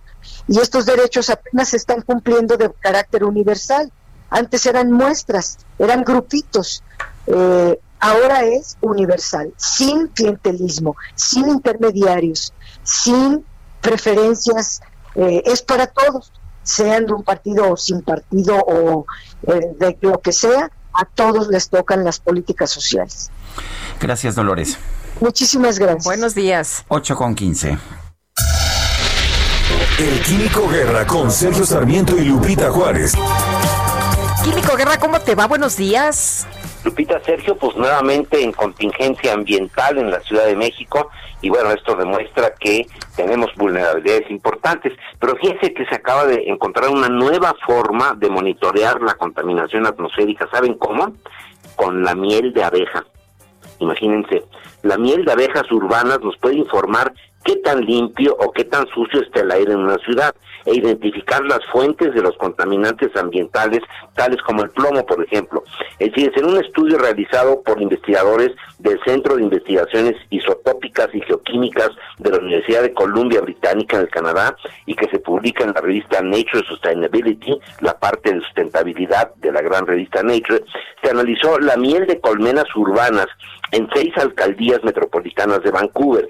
Se buscaron los niveles de plomo, zinc, cobre y otros elementos y se hicieron análisis isotópicos para identificar las rutas de origen de los contaminantes, escribe la doctora Kate E. Smith, directora del centro este PCICR por siglas en inglés. Encontramos que la concentración de los elementos incrementaba mientras más nos acercábamos al centro de la ciudad. El centro de Vancouver está muy por debajo de los promedios mundiales de metales pesados y un adulto tendría que beberse 600 gramos o dos tazas de miel diario para exceder los niveles tolerables. Pero lo interesante es que esta forma de eh, medir la contaminación pues puede ser muy aleccionadora, por ejemplo, en las alcaldías de la Ciudad de México, de que los eh, niños en las escuelas aprendieran a hacer estos estudios, ¿verdad?, de la contaminación a partir de la miel de abeja, relacionando esta maravilla que son estos insectos que nos permiten vivir a nosotros los humanos y a la vez nos van a dar información acerca de cómo está comportando la atmósfera en las ciudades. Para un caso eh, negativo, ¿verdad? Como esta contingencia que estamos viviendo nuevamente, bueno, pues la ciencia nos demuestra que siempre hay manera de resolver los problemas con el uso de la razón y no de las ocurrencias. Sergio Lupita. Muy bien, Químico, muchas gracias, muy buenos días. Buenos días para ustedes también. Son las 8 ah, de la mañana con 17 minutos. Durante una sesión del Congreso de Tabasco, la diputada del PRD, Elsie Lidia Izquierdo Morales, aseguró que se avergüenza de haber votado por el presidente López Obrador ante las inundaciones que enfrenta el Estado. Tuve la oportunidad de ver un video de su presentación. Me pareció, eh, pues, un. La verdad, me, pareció una presentación muy impactante, muy articulada, y quise hablar con, con esta diputada. Lidia Izquierdo Morales. Elsie, Elsie Lidia, eh, gracias por tomar nuestra llamada. Muy buenos días, Sergio Lupita. Gracias. Qué gusto poder saludarlos desde esto que muchos años, muchos, muchos tiempos se llamó el Edén del Sureste. Sí. De verdad que muy complacida de poder comunicarme con ustedes, con su auditorio. Muchas gracias. Escuchaba, escuchaba yo su discurso de, de hace algunos días y decía que se avergonzaba de haber votado por Andrés Manuel López Obrador porque decía que había abandonado al pueblo de Tabasco. Cuéntenos. Bueno, pues eh, tengo toda una historia en la lista democrática. Aproximadamente 32 años, llegué muy joven a las filas del Frente Democrático Nacional y de ahí dimos paso a la formación del Partido de la Revolución Democrática. Y bueno, pues imagínense toda la experiencia adquirida en estos años, luchando con la gente otro a otro y paso a paso. Creo que tuvimos una participación ahí importante en esa lucha. Y la verdad es sentí mucha tristeza, mucha impotencia ver al presidente de la República, al hombre que ayudamos en todos estos años y creyendo eh, su discurso, la democracia, la igualdad, eh, la ayuda a los que menos tienen. Entonces, la verdad es una tristeza que, que ni siquiera se hiciera presente desde la primera inundación. Y realmente lamentar porque lo sigo sosteniendo y mucha apatía de él. Eh, nuestros pueblos están llenos de agua. Quise entregarle, eh, porque me conoce, porque sabe que a los 17 años en esta lucha junto a él y además de manera muy cercana entonces yo me quedo en el CRD por competencia. Sí, ella se gana Morena. Nos escucha. me imagino que esa ha sido la situación. nos, escucha. Vamos a tratar de restablecer la, comunicación porque la verdad es que se está cortando mucho y, no, no eh, eh, pues entendemos muy bien. Oye, fíjate que nos dice una persona en el auditorio que no hay vacuna contra la tuberculosis. Fíjate nada más, no hay vacuna contra la influenza, no hay vacuna contra la, tuberculosis, contra la rabia. Eh, me decías también, bueno, no hay que olvidar que tampoco hay distribución correcta de algunos medicamentos y la verdad sí es muy preocupante. Eh, nos eh, dicen que pues se debe al cambio de sistema de compra por parte del actual gobierno que eliminó a los intermediarios alegando pues problemas de corrupción. Eso es y pues el resultado es que no tenemos estas vacunas y no tenemos muchísimos medicamentos. Faltan unos minutos para que abran los mercados, pero vale la pena señalar que ayer la bolsa mexicana subió 1.1%, el Dow Jones bajó 0.1%, el Nasdaq subió fuerte 2.3%, el peso se ubicó en ventanillas bancarias en 20 pesos con 98 centavos por dólar y en informaciones ah, financieras eh, la calificadora Fitch Ratings mantuvo la calificación de México en triple B, la calificación soberana. Esto fue un alivio porque se había pensado que podría bajarla por debajo del grado de inversión, no lo hizo. Estábamos conversando con Elsie Lidia Izquierdo Morales, diputada del PRD en el Congreso de Tabasco, nos hablaba sobre, sobre pues su trayectoria y nos decía, diputada, que eh, pues que Andrés Manuel López Obrador no se presentó y no pues no mostró solidaridad con el pueblo tabasqueño. Y no lo digo yo, Sergio, la verdad lo digo con mucho respeto para, para el licenciado López Obrador, porque no lo digo yo, lo dice el pueblo de Tabasco, lo dice el pueblo de Tabasco en su mayoría. Creo que ha sido una ofensa para los tabasqueños de no sentir esa solidaridad. El hombre que caminó con muchos de nosotros, con diferentes partes del estado de Tabasco en tiempos inmemoriales, pero este, la verdad es que muy lamentable que no lo vimos con esa solidaridad que, que quizás yo no no lo no lo tenía en ese concepto de que fuera solidario con nosotros porque, bueno, nosotros estamos en un partido de oposición, pero la gente que votó por él, la gente que ha estado con él en estos últimos años, que se llevó a Morena, la gente esperaba del presidente otra otra situación, un acercamiento más, que caminara con ellos, que los visitara en los albergues que hay en Tabasco, que entrara al agua, que viera, porque conoce, sabe, Andrés Manuel conoce cada rincón de este estado y la verdad no vimos esa participación. Y yo creo que como yo, muchos tabasqueños estamos decepcionados por esta actitud del presidente de la República. Eh, él sí, lo que ha explicado el presidente y ayer se refería también a, este tema, eh, nos quedan 30 segunditos, ¿verdad? Prácticamente. Decía que eh, sería un error de cálculo en el desfogue. ¿Usted se queda tranquila con esto? No, al contrario si me están hablando de un error de cálculo, al contrario, entonces hay ineptitud y eso es más grave, porque no pudimos estar en peligro más de dos millones de habitantes que tiene nuestro estado por un error de cálculo. Lo escuchaba yo también las justificaciones de, de Manuel Bartlett y, yo digo que lamentable que tenga ese nivel de funcionarios creo que eh, está faltándole no nada más a Tabasco, está faltándole a los mexicanos. La verdad, muy lamentable que sean esas las excusas. Y dejando solo a Tabasco, inclusive al gobernador, que por cierto emana de su partido. Lo siento muy solo al gobernador. Elsie, eh, Elsie Lidia Izquierdo Morales, diputada del PRD en el Congreso de Tabasco, gracias por esta conversación. No, muchas gracias, Sergio, a sus órdenes. Lupita, un abrazo desde Tabasco.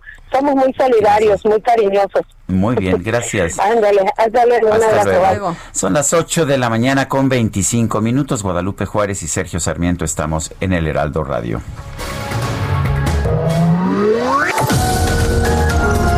Sergio Sarmiento y Lupita Juárez quieren conocer tu opinión, tus comentarios o simplemente envía un saludo para ser más cálida esta mañana. Envía tus mensajes al WhatsApp 5520 109647.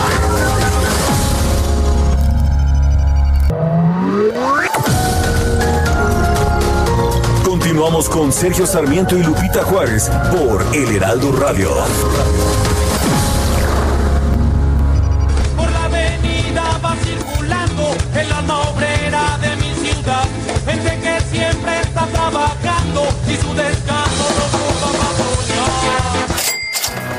Jaque Mate con Sergio Sarmiento.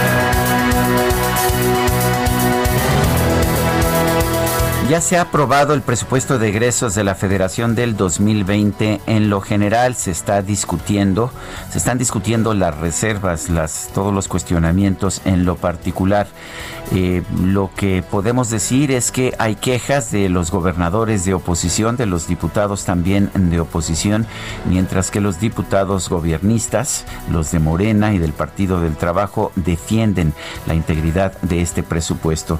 Del lado positivo, primero quiero advertir Eh, es un presupuesto sensato en lo global, no, no tiene un gasto excesivo. Por eso, por eso en buena medida la calificadora Fitch Ratings calificó ayer el grado de inversión de la deuda soberana de nuestro país.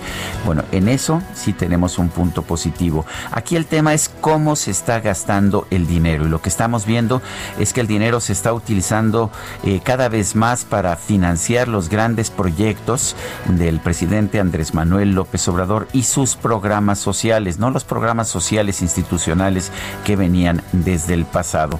Nos dice Dolores Padierna de, de Morena y una de las artífices de este presupuesto que estamos viendo por primera vez un presupuesto constitucional en que se cumplen los derechos de todo el mundo y no nada más los, de algunos grupos privilegiados, que ahora ya no hay distinciones, que no se otorgan subsidios nada más por pertenecer a algún partido o por votar por ese partido. Pero ¿cómo podemos saberlo si los programas sociales del actual gobierno de la República no tienen padrones transparentes? No podemos saber quiénes están recibiendo estos subsidios. Simple y sencillamente, estos, los beneficiarios han sido elegidos por los llamados siervos de la nación, que son parte del movimiento de Morena. Yo podría estar de acuerdo en que tengamos este tipo de apoyos a quienes menos tienen, pero realmente a quienes menos tienen. El problema es que cuando un programa social no tiene padrón, no tiene objetivos claros y no tiene forma de ser evaluado, entonces ese programa social me queda muy claro que no va a funcionar bien.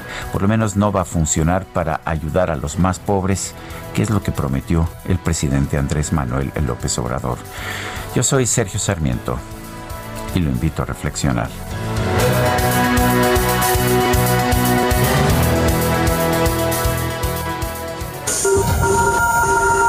Reporte Metro con Ana Moreno. Ana Moreno, ¿cómo te va? Muy buenos días. Hola, muy buen día, Lupita, Sergio, qué gusto saludarlos. Un saludo también a todo el auditorio del Heraldo. Les informo que en este momento las líneas 1, 2, 3, 9 y A operan con afluencia alta y un intervalo entre trenes de 3 minutos. En el resto de las líneas la afluencia va de moderada a baja y presenta un intervalo que oscila entre los 4 y 5 minutos aproximadamente. También les informamos que si requieren algún trámite con su tarjeta recargable o las máquinas expendedoras, ya se encuentra operando el módulo ubicado al exterior de la estación Juárez de la línea 3 los días lunes, miércoles y viernes de 9 a 17.30 horas. Y también no se olviden de consultar nuestras cuentas social, nuestras cuentas de redes sociales. La, la de Twitter es arroba metrocdmx, donde podrán informarse sobre el estado del servicio. Hasta el momento está la información, Lupita Sergio. Excelente día. Igualmente, muy buenos días. Hasta luego. En México se han reportado ya más de 200 mil muertes adicionales a las que son habituales a estas alturas del año. Gerardo Suárez, adelante. Hola, muy buenos días, Sergio y Lupita.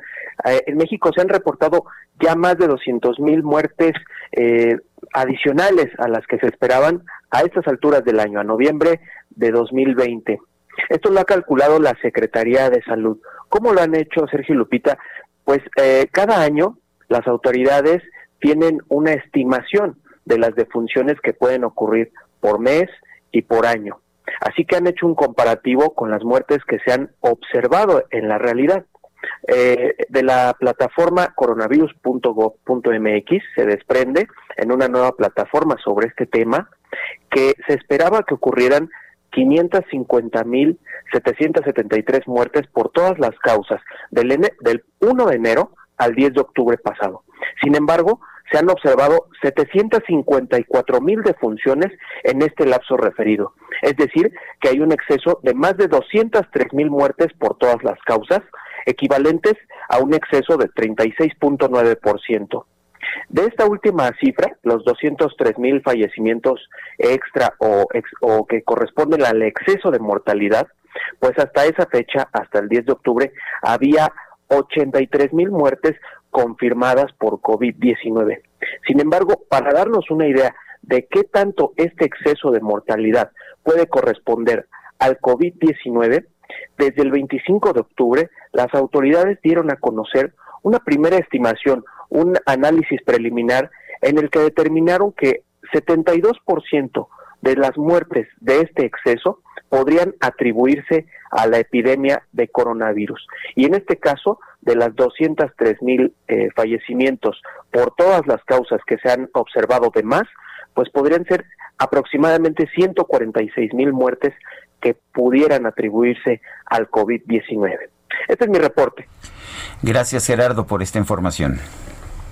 A ustedes, buen día. Buenos días. Y la jefa de gobierno de la Ciudad de México, Claudia Sheinbaum, calificó como particularmente grave el hallazgo de restos humanos al interior de una maleta, esto en la colonia Guerrero, en la alcaldía Cuauhtémoc.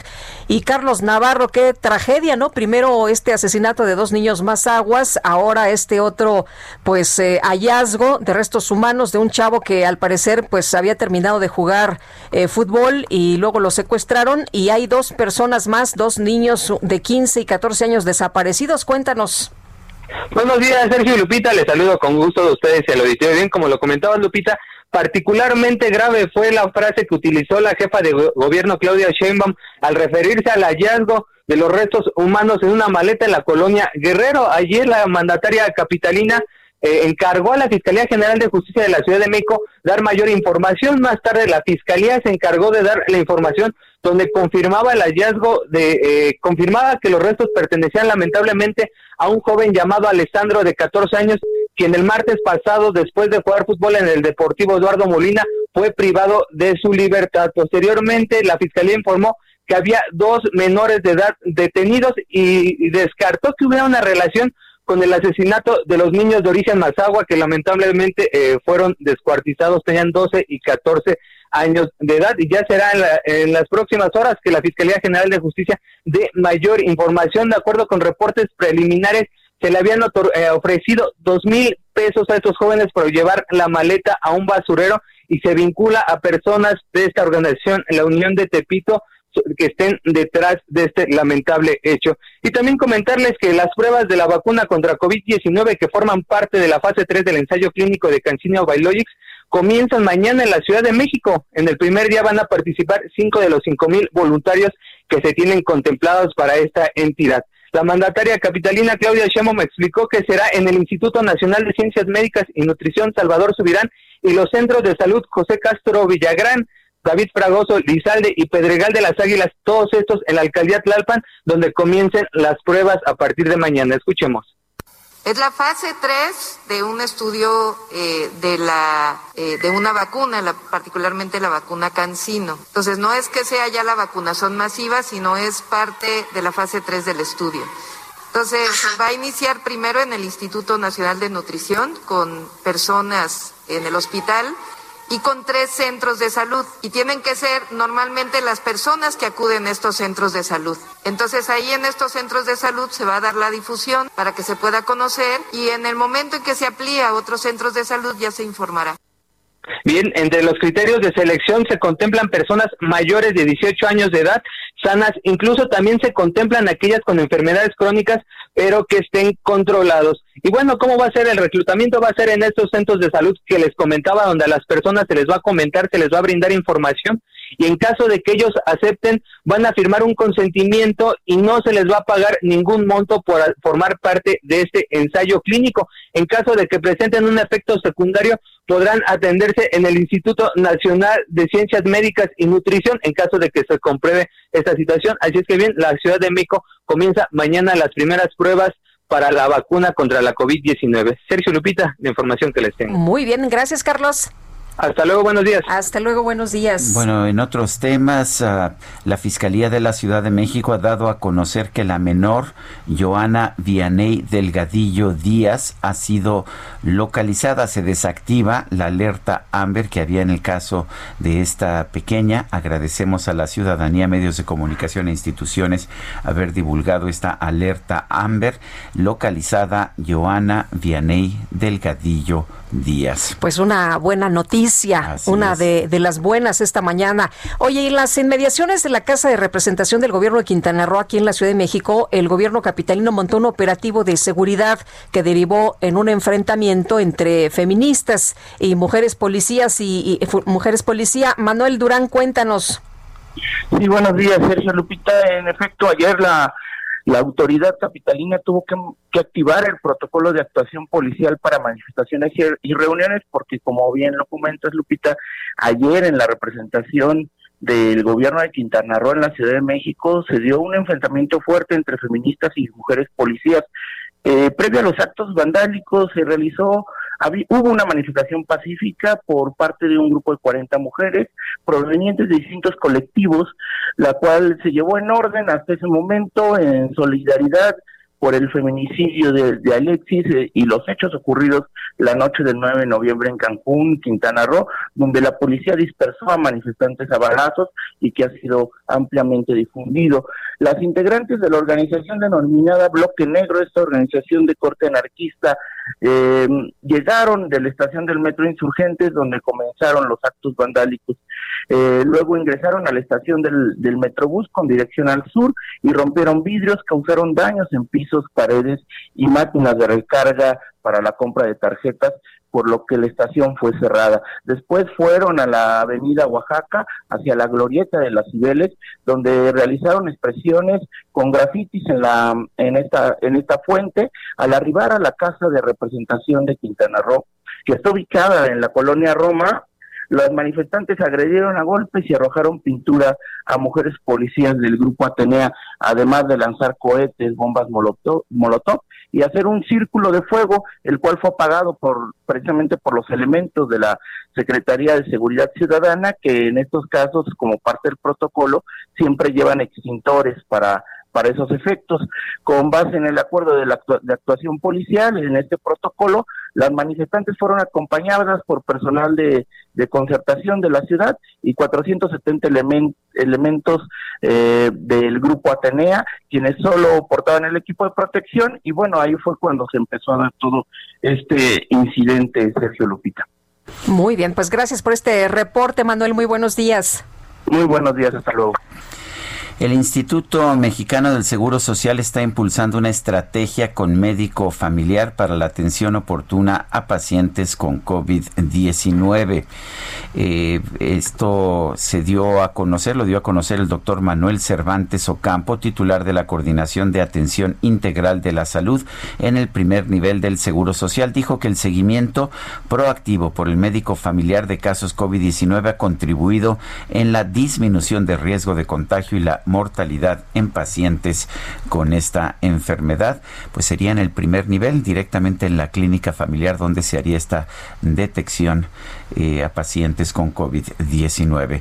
Eh, está bien porque pues es finalmente donde hay más capacidad, eh, ese primer nivel y no en especialidades. Son las 8 de la mañana con 44 minutos.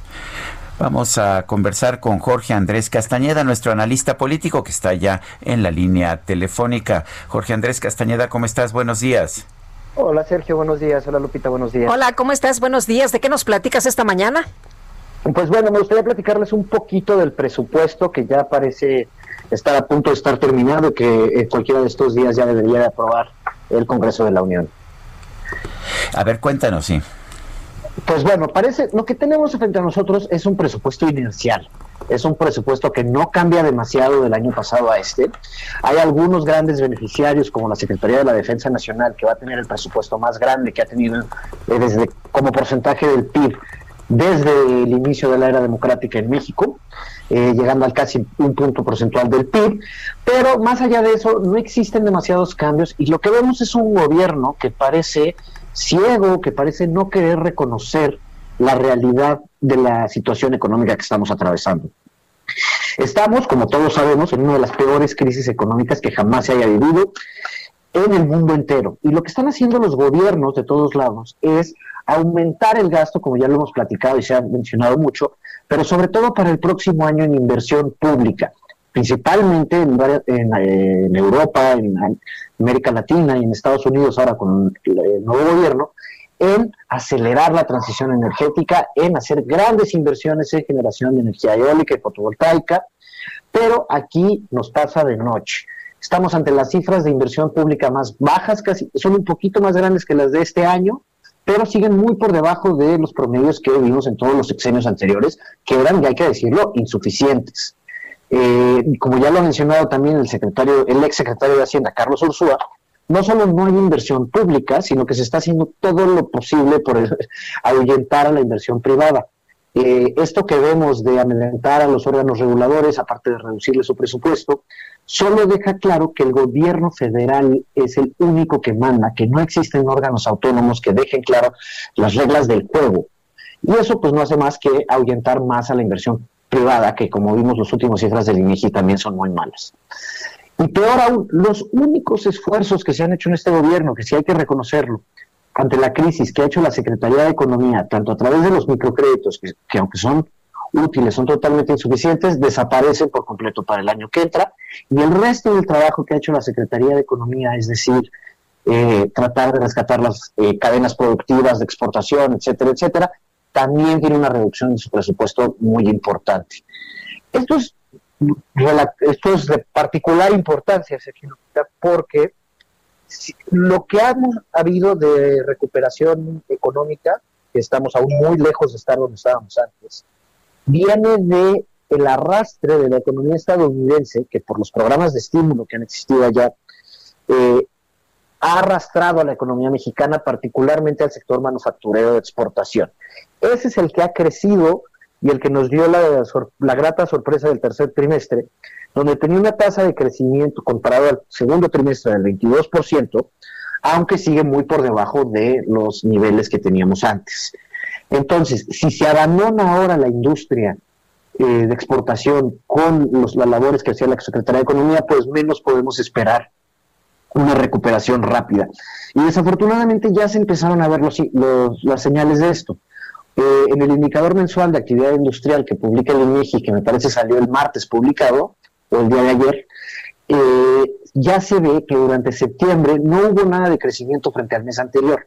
Y eso es muy preocupante porque ese es el único sector dinámico de la economía. Recordemos que el turismo, que representaba como el 8% de nuestra economía, está prácticamente paralizado. Eh, el consumo interno también está en niveles muy bajos por todos los sacrificios que han tenido que pasar las familias mexicanas, que por obvias razones están posponiendo decisiones de compra de bienes duraderos y semiduraderos. Entonces, estamos en una situación en la que pues el gobierno no parece entender la situación a la que, la que nos enfrentamos. Simplemente presentan un presupuesto con sus mismos elefantes blancos que ya hemos eh, mencionado en este espacio muchas veces, que no tienen en la mayoría de los casos ningún sentido ni económico ni social, y deprimen la inversión pública y quitan presupuesto a las únicas agencias que estaban haciendo algo. Mientras todo esto sucede, Sergio, el, el, presidente parece tener tiempo de aventarse tres horas y cuartos parado ahí en la mañanera, que todos escuchemos sus pensamientos, sus, sus ideas, sus ocurrencias del día, donde no hace más que atacar a las sociedades de la sociedad civil, como de la que yo soy parte, Mexicanos contra la Corrupción y la Impunidad, y otras organizaciones que a él le parecen que es el problema más grande del país cuando estamos ante una crisis económica y de salud sin precedentes en este país. La verdad para mí es inaudito ya, ya es, es algo que no entiendo cómo el presidente puede dedicarnos tanto tiempo a nosotros y a estar parado en su mañanera a ver cuánto nos receta hoy, en vez de estarse ocupando de las grandes problemáticas de este país. Muy bien, pues Jorge Andrés, muchas gracias como siempre y que tengas buen día. No, muchísimas gracias a ustedes y les mando un saludo y saludo a todo el auditorio. Son las 8.49, Heraldo Televisión estrenó Ruta 2021, un programa dedicado al proceso electoral de que pues que va a culminar el año que viene.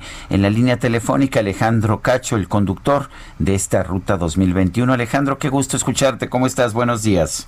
Hola Sergio, igualmente, qué gusto, gusto saludarte a ti, gusto saludar a Lupita y a todo el amplísimo auditorio que tienen ustedes todas las mañanas a través del Heraldo Radio. Alejandro, buenos días. Cuéntanos de este programa, que cómo cómo va a ser, cuánto tiempo va a durar y cuál es cuál es el propósito, cómo te vas a distinguir de los demás. Mire, el propósito es darle un seguimiento puntual a todo el proceso electoral, que es amplísimo, de entrada es el mayor que ha habido jamás en la historia de México, darle seguimiento en detalle, por supuesto, a todo lo que se pueda, porque tampoco es eh, posible darle seguimiento a cada uno de los candidatos en cada regiduría de cada municipio en juego, pero sí dar un mayor panorama a la gente sobre quiénes están participando, qué ofrecen sus antecedentes, qué partidos, cuál es el entorno, el juego del gobierno y del presidente, las autoridades electorales que han sido tan cuestionadas recientemente. Por supuesto tendremos encuestas que ya comenzamos a publicar el domingo pasado en el Heraldo eh, Media Group, eh, también en el programa Ruta 2021 que comienza, comenzó el domingo y continuará hasta el domingo previo a las elecciones, que es el último de mayo y se transmitirá todos los domingos a las 9 de la mañana por Heraldo Televisión con repetición a las diez y media de la noche. Y por Heraldo, Heraldo Radio también tendrá su versión de eh, Ruta 2021 y será también los domingos a las ocho y media de la noche, una versión especialmente para Heraldo Radio. Eh, ¿Qué vamos a ver, Alejandro? Ya ah, nos diste una probadita, entrevistas muy interesantes. ¿Qué, qué vamos a, a, tener en este, en este programa, en Ruta 2021? Mira, vamos a tener, por ejemplo, ya decía yo, encuestas. El domingo pasado eh, dimos la primera entrega de encuestas, lo dimos a conocer, eh, sobre la evaluación de los gobernadores que habrán de terminar su gestión en estos 15 estados. Nunca en la historia se habían escogido tantos gobernadores el mismo día. Y también la preferencia electoral de los partidos en esos mismos 15 estados. Hasta este momento pues no hay candidatos, hay quien se perfila, por supuesto, en cada uno, por, lo estaremos diciendo también, les estaremos dando seguimiento. Y ese, esa es una de las cosas que tendremos. ¿Qué más tendremos? Tendremos análisis. Tenemos voces como la de María Amparo Casar, que ustedes la conocen, una prestigiadísima eh, analista, lo mismo que José Antonio Crespo. Eh, tenemos voces eh, como la de Luis Carlos Ugalde y otras que se irán sumando, la de Roy Campos, la de Lorenzo Córdoba como presidente del Instituto Nacional Electoral. Tendremos la presencia de todos los partidos políticos, los grandotes, los chiquitos, las, los, todos absolutamente. Pues oye, muy, muy interesante, ¿no? Y nos vas a dar partidos, campañas, candidatos, de todo un poquito. Así es, de todo un poco. ¿Para qué? Para que la gente pues tenga mayores elementos para votar el próximo 6 de junio y que vote por quien quiera, pero que vote y que vote con conciencia y que vote bien informado, porque me parece que esta próxima elección intermedia del año próximo es una eh, oportunidad que tenemos los mexicanos de decirle sí o no a lo que está haciendo hoy el gobierno, al régimen que está implantando Andrés Manuel López Obrador. Y si estamos de acuerdo, bueno, pues salimos y votamos. Y si no estamos de acuerdo, hay que salir y hay que votar. Por eso hay que dotar a la gente, hay que darle eh, más elementos para poder hacerlo bien, con información y en conciencia. Alejandro Cacho, conductor de Ruta 2021, gracias por tomar nuestra llamada. Gracias, Sergio. Gracias, Lupita. Buenos días. Y nuestro número de WhatsApp es el 55 20 10 96 47. Repito, 55 20 10 96 47. Usted puede mandarnos mensajes de voz, puede mandarnos mensajes escritos. Siempre los recibimos con, con mucho gusto. Y bueno, pues puede usted hacerlo desde cualquier lugar de la República también. Eh, gracias por uh, estar a nuestras redes sociales en Twitter, arroba Heraldo de México, repito, arroba Heraldo de México, y de este programa en particular, Sergio y Lupita, en el Heraldo Radio, arroba Sergio y Lupita. Son las 8 con 54, regresamos en un momento más. Esas que no acaban de llenarse de mañana y te urgen siempre continuar.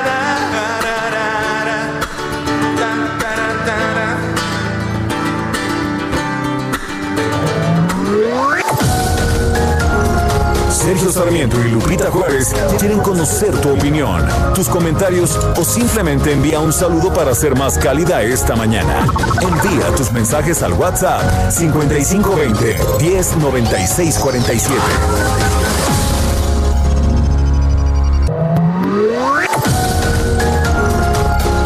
Continuamos con Sergio Sarmiento y Lupita Juárez por El Heraldo Radio.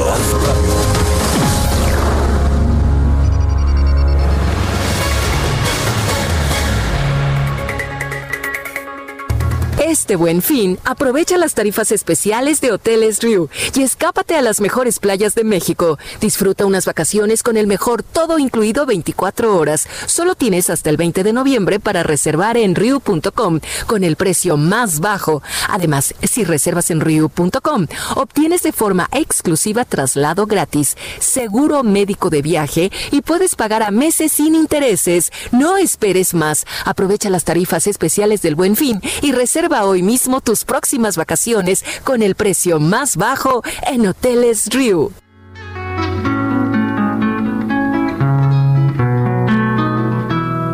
Boca de mi amada es jardín de cerezos, es fuente de agua pura y el cuenco en donde abrevo ya crecen tu mis ansias.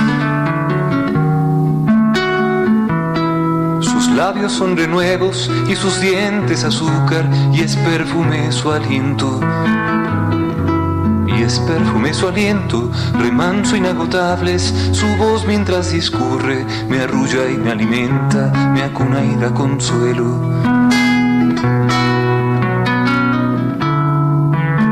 Seguimos escuchando a Fernando Delgadillo, esto se llama Ensayo de una boca. Como el juego del viento me colma cuando ríe y cuando se va sonriendo, cuando sonríe por nada y cuando por nada vuelvo a invitarle a que sonría.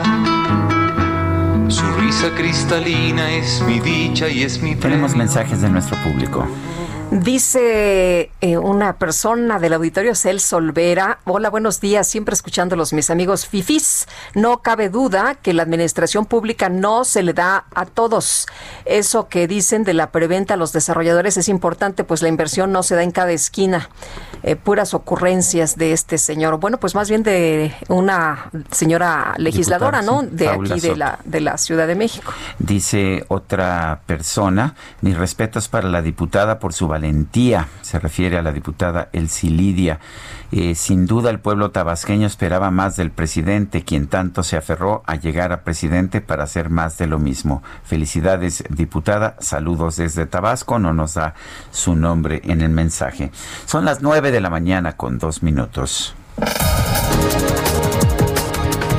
Desde Palacio Nacional, Luisa María Alcalde, secretaria de Trabajo, informó que hoy el presidente López Obrador va a enviar una iniciativa al Congreso para prohibir los esquemas de subcontratación enfocados a evadir responsabilidades fiscales y laborales. Hoy presentamos una reforma integral que permita cortarle los tentáculos al pulpo de la subcontratación y armonizar las diferentes leyes para que no existan huecos que permitan este tipo de simulaciones. La propuesta consiste en regular tres figuras. La primera es la subcontratación de personal. La segunda son los servicios especializados y obras especializadas. Y la tercera son las agencias de colocación. Bueno, pues ahí parte de lo que dice la secretaria alcalde. El secretario de Hacienda, Arturo Herrera, afirmó que la calificadora Fitch Ratings mantuvo la calificación crediticia de México como un reconocimiento por el manejo responsable de las finanzas públicas. No solamente al mantener el grado de inversión nosotros tenemos acceso a financiamiento más barato, es decir, nos, ahorramos pues, probablemente cientos de miles de millones de pesos por mantener el grado de inversión, sino que la calificación del soberano, como se dice en la jerga, la calificación del gobierno federal, se vuelve también la base sobre la calificación de los corporativos y del resto de las empresas eh, de gobierno, es decir, Pemex y CFE tienen como base la calificación del gobierno soberano, pero también el resto de las empresas, de las empresas privadas, de tal forma que es una noticia muy buena para el gobierno, presidente, pero es también es una noticia muy buena para el sector empresarial. Bueno, y el Sistema Nacional para el Desarrollo Integral de la Familia anunció que va a aplicar un modelo de rehabilitación integral post-COVID-19 para los pacientes recuperados que presenten secuelas de la enfermedad. El ministro de Salud de Alemania, Jens Spahn, señaló que es muy probable que las nuevas restricciones sanitarias para frenar el repunte de la pandemia en ese país continúen durante todo el invierno en el hemisferio norte a pesar de que las cifras de contagios disminuyan.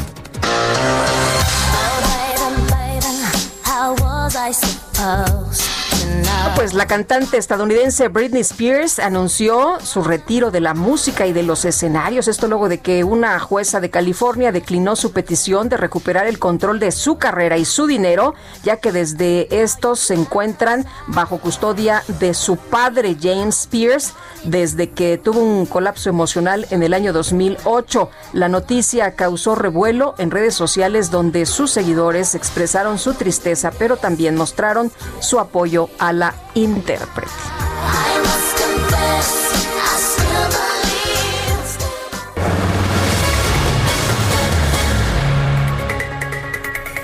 La subasta Arte Vivo, edición en línea, se va a celebrar el 12 de noviembre de 2020, o sea, hoy con la intención de que los programas de salud y educación de Fundación México Vivo para el Bienestar Individual y Social puedan llegar a más personas en situación de vulnerabilidad. Rodrigo Moeno es secretario general y cofundador de la Fundación México Vivo. Rodrigo, ¿cómo estás? Buenos días, gracias por tomar la llamada. Muy buen día, gracias a ustedes por, por el espacio para estar con su audiencia en esta mañana. Muchas gracias. Buenos días. ¿Cómo se lleva a cabo esta subasta? Pues ha sido un gran reto este año, bueno, como, como todos los retos que hemos enfrentado este año a raíz de la epidemia. Eh, la subasta va a ser en línea. Hay, hay un portal que ha creado Grupo CIE para, para esta subasta y este portal es en www.artevivo2020.org y pues remotamente estará el subastador presentando cada una de las obras participantes, son 106 obras donadas por artistas mayoritariamente mexicanas y mexicanos, pero también de otros países. Y a través de la plataforma las personas podrán pues subastar y pujar por las piezas de su predilección. Pero ¿cómo, cómo le haces? Porque tradicionalmente conocemos lo de la paletita, ¿no? Sí, pues es, es un formato a través de estas plataformas como Zoom, en el cual pues cada quien tiene un identificador y en el chat las personas van poniendo que yo, yo pujo 100 pesos más, yo pujo 200 pesos más, hasta que ya no hay puja y la última puja que se registra en el chat es a quien se le adjudica la obra. Lo hemos tratado de hacer lo más sencillo posible, la verdad es que está a distancia de un par de clics. Y, y esta semana se presentó, la, esta semana y la pasada, en el Museo Jumex, la obra para que pues, las personas interesadas y coleccionistas pudieran, pudieran disfrutar las obras. El, eh, eh, ¿Qué obras se van a subastar? ¿De qué autores son? Este, cuéntanos un poco de eso. Claro, gracias. Pues Mirarte Vivo se ha distinguido siempre por tener una, combinación muy muy diversa de artistas participantes. Más o menos tenemos un 30% de, de grandes artistas consagrados. Este año, por ejemplo, la madrina es la maestra Graciela Turbide. Dentro de los consagrados está el maestro Eduardo Terrazas, Raúl Anguiano, Leo Matiz, eh, el maestro Roberto Cortázar. Hay otro 30% de artistas muy posicionados jóvenes como, como Aldo Chaparro, como Ricardo Garduño, eh, como Pilar Goutas, y tenemos también otro 30% de artistas jóvenes. Siempre tratamos de dar un espacio al arte joven eh, en arte vivo. Bueno, pues entonces, eh, esto es el día de hoy, ¿a partir de qué hora? Comienza el día de hoy a las 8.30 horas en la página www.artevivo2020.org. 8.30 de la mañana. 8.30 de, de, la noche. De la noche. Hoy a las 8.30 de la noche.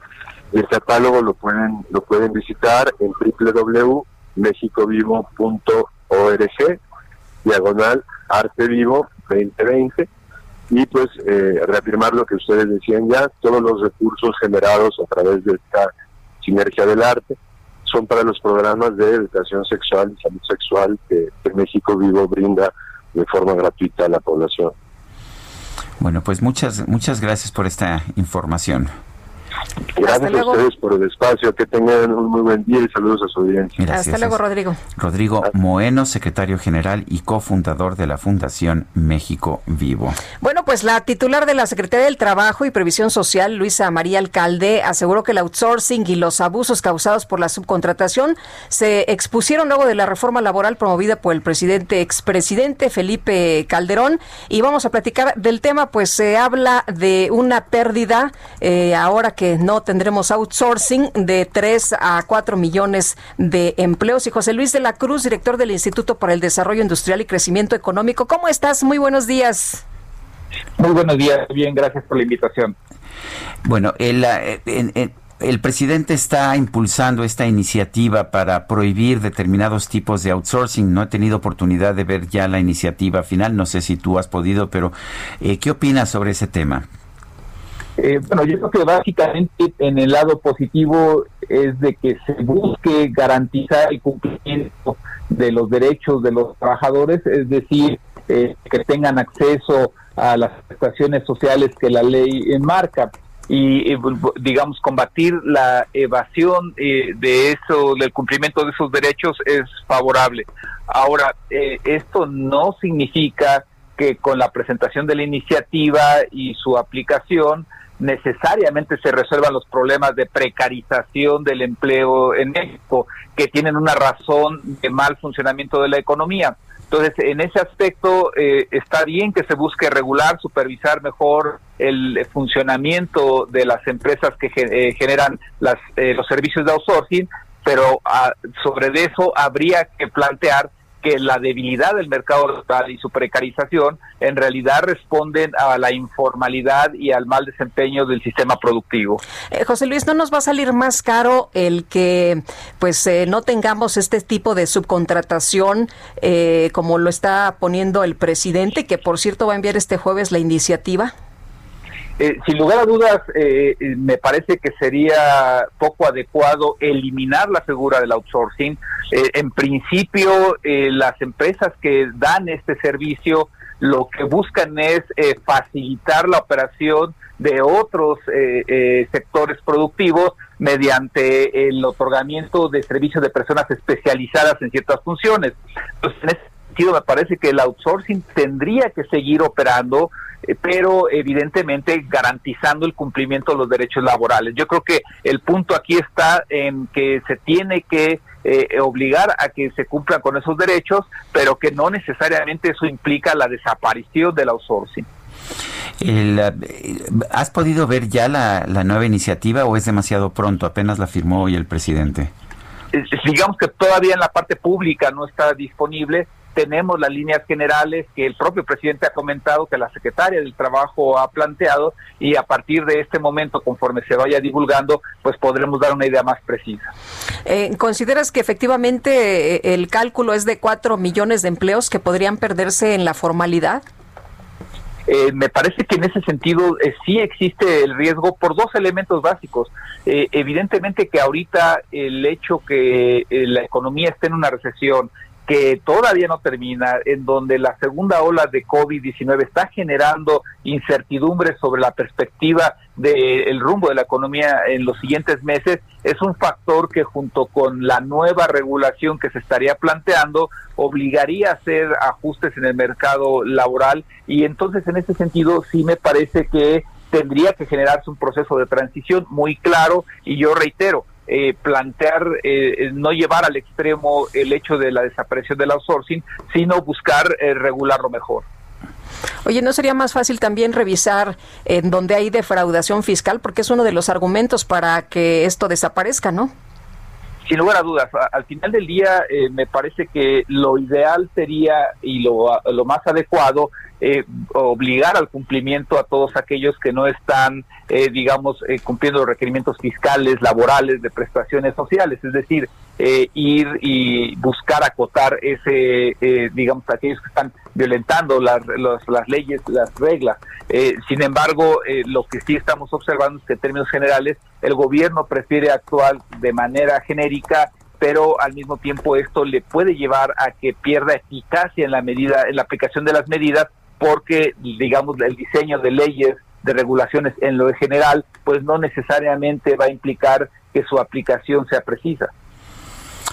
Bueno, pues yo quiero agradecerte, José Luis de la Cruz, director del Instituto para el Desarrollo Industrial y el Crecimiento Económico. Gracias. Gracias por la invitación. Buen día. Buenos días. En otros temas se ha registrado, el Servicio Sismológico Nacional está reportando una cadena de sismos en todo el país, eh, particularmente en el sur, en el sur del país, todos de intensidad pequeña, pero es toda una cadena de sismos en Oaxaca, Chiapas, Tabasco y que después alcanzan hasta Baja California. Eh, hay toda una serie de reportes y bueno, pues ah, es muy sorprendente viendo el mapa cómo viene toda la cadena de sismos que empiezan allá en Centroamérica, se siguen por todo el sur de nuestro país y llegan hasta Baja California. Todo esto en los últimos minutos. Bueno, oye, y no sé si nuestros amigos del auditorio estaban atentos de lo que se dijo el día de ayer, de que si Arturo Herrera, el secretario de Hacienda, ya se iba y que ya no estaba muy contento con el presidente. Bueno, pues ha expresado que mientras el presidente lo aguante, pues va a andar por aquí. Son las 9 de la mañana con 15 minutos. Con el propósito de eliminar la violencia a las mujeres se presentó la campaña Mujeres Vivas, Mujeres Libres. Angie Contreras es vocera de esta campaña.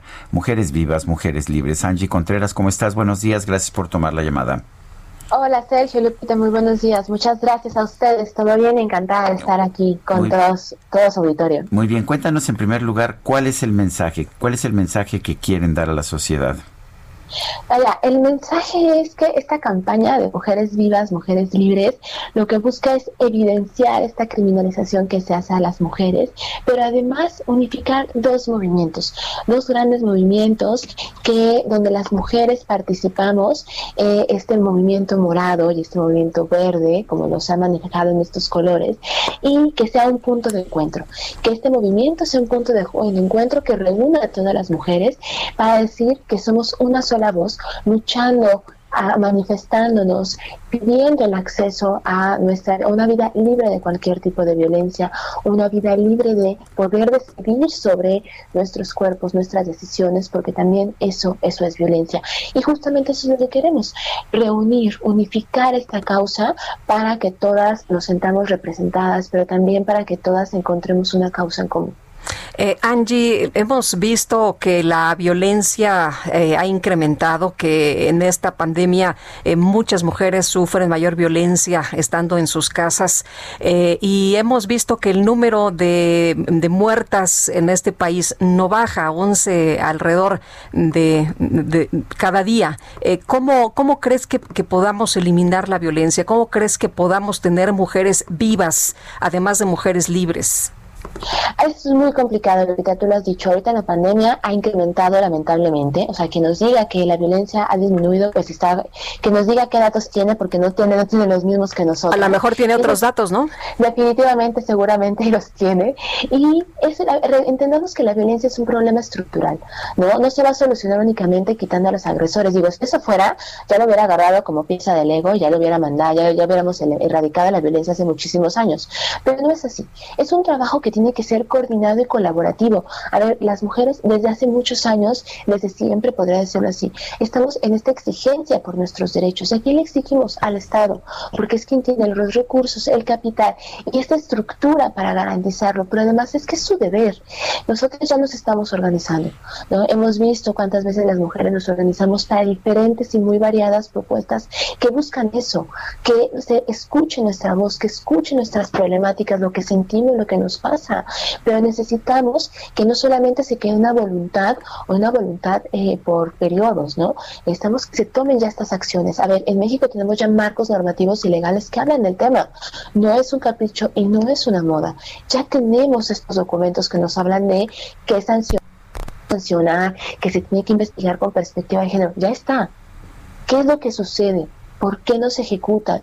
¿Por qué estamos hablando de la impunidad en más del 90% de los casos de feminicidio? ¿Qué sucede ahí?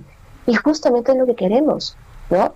El trabajo no se va a resolver únicamente de una u otra forma, tiene que ser un trabajo colaborativo y nosotras estamos haciendo esto, pidiendo, exigiendo y organizándonos, porque es algo bien lindo que las mujeres nos estamos organizando y es una forma también de exigencia. Bueno, pues entonces esta campaña, ¿cómo se va a difundir o cómo se va a dar a conocer? ¿Qué es lo que van a hacer ustedes? Pues es una campaña que ahorita en esta primera etapa se está moviendo este, por redes sociales, uniendo a diferentes movimientos, diferentes colectivas, diferentes mujeres, porque justamente visibiliza eso, esta diversidad de las mujeres, de las asociaciones, de los colectivos, de las, eh, de las causas, se unifican en este, bajo este movimiento de mujeres vivas, mujeres libres, y que lo que busca es ahorita visibilizar, pedir, unir a las mujeres y estar desde una serie de redes, usando las redes sociales, pues estar llevando este mensaje, sensibilizando, visibilizando, uniendo a las mujeres y sobre todo empezar a mover, ¿no? Esta conciencia de decir, justamente, ¿no? Nos unen estos dos temas. Si nos queremos vivas, nos queremos libres, nos queremos seguras. Muy bien, pues Angie, gracias por platicar con nosotros esta mañana y por darnos a conocer esta campaña. Al contrario, ustedes, Sergio Lupita, invitar a todas las personas que nos escuchan a que se sumen a este movimiento, nos pueden encontrar en las redes sociales y hay que sumarnos porque nos queremos vivas y nos queremos libres. Gracias. Hasta luego. Bueno, pues uh, vamos con otros temas. Vámonos hasta Izazaga. Ahí se encuentra nuestro compañero Israel Lorenzana. Adelante, Israel. Sergio Lupita, muchísimas gracias. Hemos hecho un recorrido a través de la zona de Izazaga, desde Avenida San Pablo y con dirección hacia el ex central Lázaro Cárdenas. Hemos encontrado algunos asentamientos, nada para pensar en alternativas para nuestros amigos que van con dirección hacia la zona de Arcos de Belén, hacia la zona de Valderas. Únicamente hay que anticipar su paso en los cruces marcados con semáforo. en el sentido opuesto a través de Fray Servando, desde la zona de Avenida Cuauhtémoc y con dirección hacia Congreso de la Unión. La misma situación, Sergio Lupita, circulación abundante pero a menos velocidad. Hemos notado un eh, descenso en materia vehicular, hay pocos vehículos en las calles, aún así, bueno, pues hay que recomendar a nuestros amigos automovilistas manejar con mucha precaución. Es la información que les tengo. Muy bien, gracias Israel. Hasta luego. Y Gerardo Galicia, por allá en el centro de la Ciudad de México, ¿qué tal Gerardo? Así es, Lupita, Sergio, excelente. Mañana, para llegar a este punto, utilizamos la casa de Tlalpan. Hemos encontrado un avance por lo menos aceptable para nuestros amigos que dejan atrás el eje 5, el eje 6 sur y se dirigen hacia su continuación la calzada San Antonio. En general, se avanza de manera favorable. Solo hay que tener precaución un tanto de paciencia ya cuando se llega a la calzada San Antonio, va llegando a las afueras del metro Chabacano. El motivo del transporte público hace base en este punto, se genera rezago, así que superando el punto el desplazamiento mejora y en el sentido opuesto se puede avanzar bastante bastante bien. La calzada San Antonio Abad y Tlalpan son buenas opciones para poderse trasladar al sur de la capital. Y por lo pronto, el reporte. Gracias. Hasta luego, Gerardo. Y Daniel Magaña está en el sur de la Ciudad de México. Adelante, Daniel. ¿Qué tal, Sergio Lupita? Muy buenos días. Eh, pues pese a esta contingencia ambiental, pues eh, encontramos pues bastante actividad vehicular, sobre todo en la zona de la calzada tasqueña, cerca de la central de autobuses del sur. Pues aquí, pues eh, tanto la base de taxis como vehículos que se detienen afuera de este paradero, también del mismo nombre, pues generan ligera recarga, carga vehicular. A partir de aquí el avance, pues es muy bueno para incorporarse hacia la zona de la Avenida Miguel Ángel de Quevedo. Las personas que ingresan hacia División del Norte, aquí la única sugerencia, bueno, pues evite ser sancionado, no utilice el carril, el de el trolebús en toda esta zona, ya que, bueno, pues hay elementos de tránsito infraccionando a las personas que, bueno, pues invaden este carril. Le reporte, muy buen día. Bueno, pues muchas gracias, Daniel Magaña. En otros, en otros temas, Guillermo García Alcocer, quien fue titular de la Comisión Reguladora de Energía, fue sancionado por la Secretaría de la Función Pública. Lo acusan de autorizar permisos para comercializar combustibles en favor de una empresa de un familiar suyo. La Secretaría de la Función Pública dice que ha aplicado esta sanción, que es de 10 años de inhabilitación al ex titular de la Comisión Reguladora de Energía por un supuesto conflicto de interés durante su desempeño al frente de esa comisión. La Secretaría lo acusa de autorizar permisos para comercializar combustibles en favor de una empresa de un familiar suyo. Eh, vale la pena recordar que García Alcocer renunció en junio del 2019 a la Comisión Reguladora de Energía por una relación ríspida con el presidente Andrés Manuel López Obrador, quien acusó que la comisión actuaba como empleado de los particulares y que este y la Comisión Nacional de Hidrocarburos eran reguladores tomados, por lo que urgía renovarlos. Irma Eréndira Sandoval, titular de la Secretaría de la Función Pública, dijo que para la función pública es prioritaria la erradicación de los conflictos de interés, sobre todo alrededor de la mal llamada reforma energética. Eso es lo que dice Irma Eréndira Sandoval. En su momento, García Alcocer negó que hubiera participado, que hubiera tenido un conflicto de interés en esa mm, decisión. Son las 9 de la mañana con 24 minutos. Regresamos. Y es perfume su aliento, remanso su voz mientras discurre, me arrulla y me alimenta, me.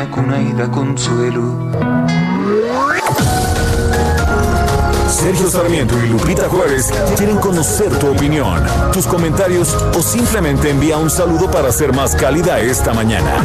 Envía tus mensajes al WhatsApp 5520 109647.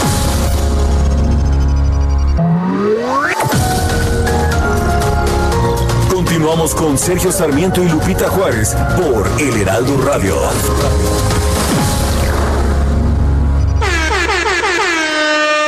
Silencio, vamos al aire, vamos al aire. Bienvenidos a la transmisión. Y el otro comentarista que no es en su. digo, digo. La micro deportiva. Donde me digas voy, donde quieras estoy. Eres la única que mueve mis sentidos, por eso te quiero. Y eres mi adoración, oye, tú eres mi sol. Cosita linda, tu sonrisa me transforma y me lleva al cielo. único comentarista de la micro deportiva. ¿El es único? el único. El DJ Kike no hace comentarios deportivos. No lo dejan, ¿verdad? No lo Si no, ya los no lo dejan. Julio Romero, ¿cómo te va? Buenos días. Muy bien, Sergio Lupita, muy buenos días, amigos del auditorio. Qué placer saludarles esta micro deportiva ya visualiza el viernes, pero antes tiene que pasar la aduana del jueves.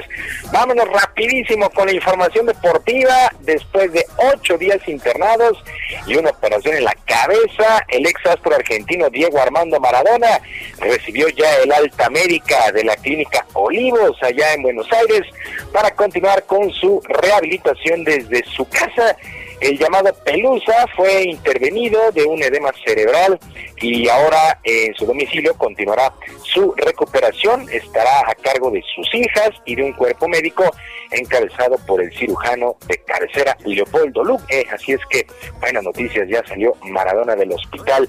Bueno, Ricardo Cortés, titular de promoción de la salud, prácticamente descartó la presencia de aficionados en los estadios para lo que será la próxima liguilla del fútbol mexicano y que arrancará con los juegos de repechaje los días 21 y 22 de noviembre. Posteriormente se vendrán los cuartos de final. El propio Cortés habló al respecto.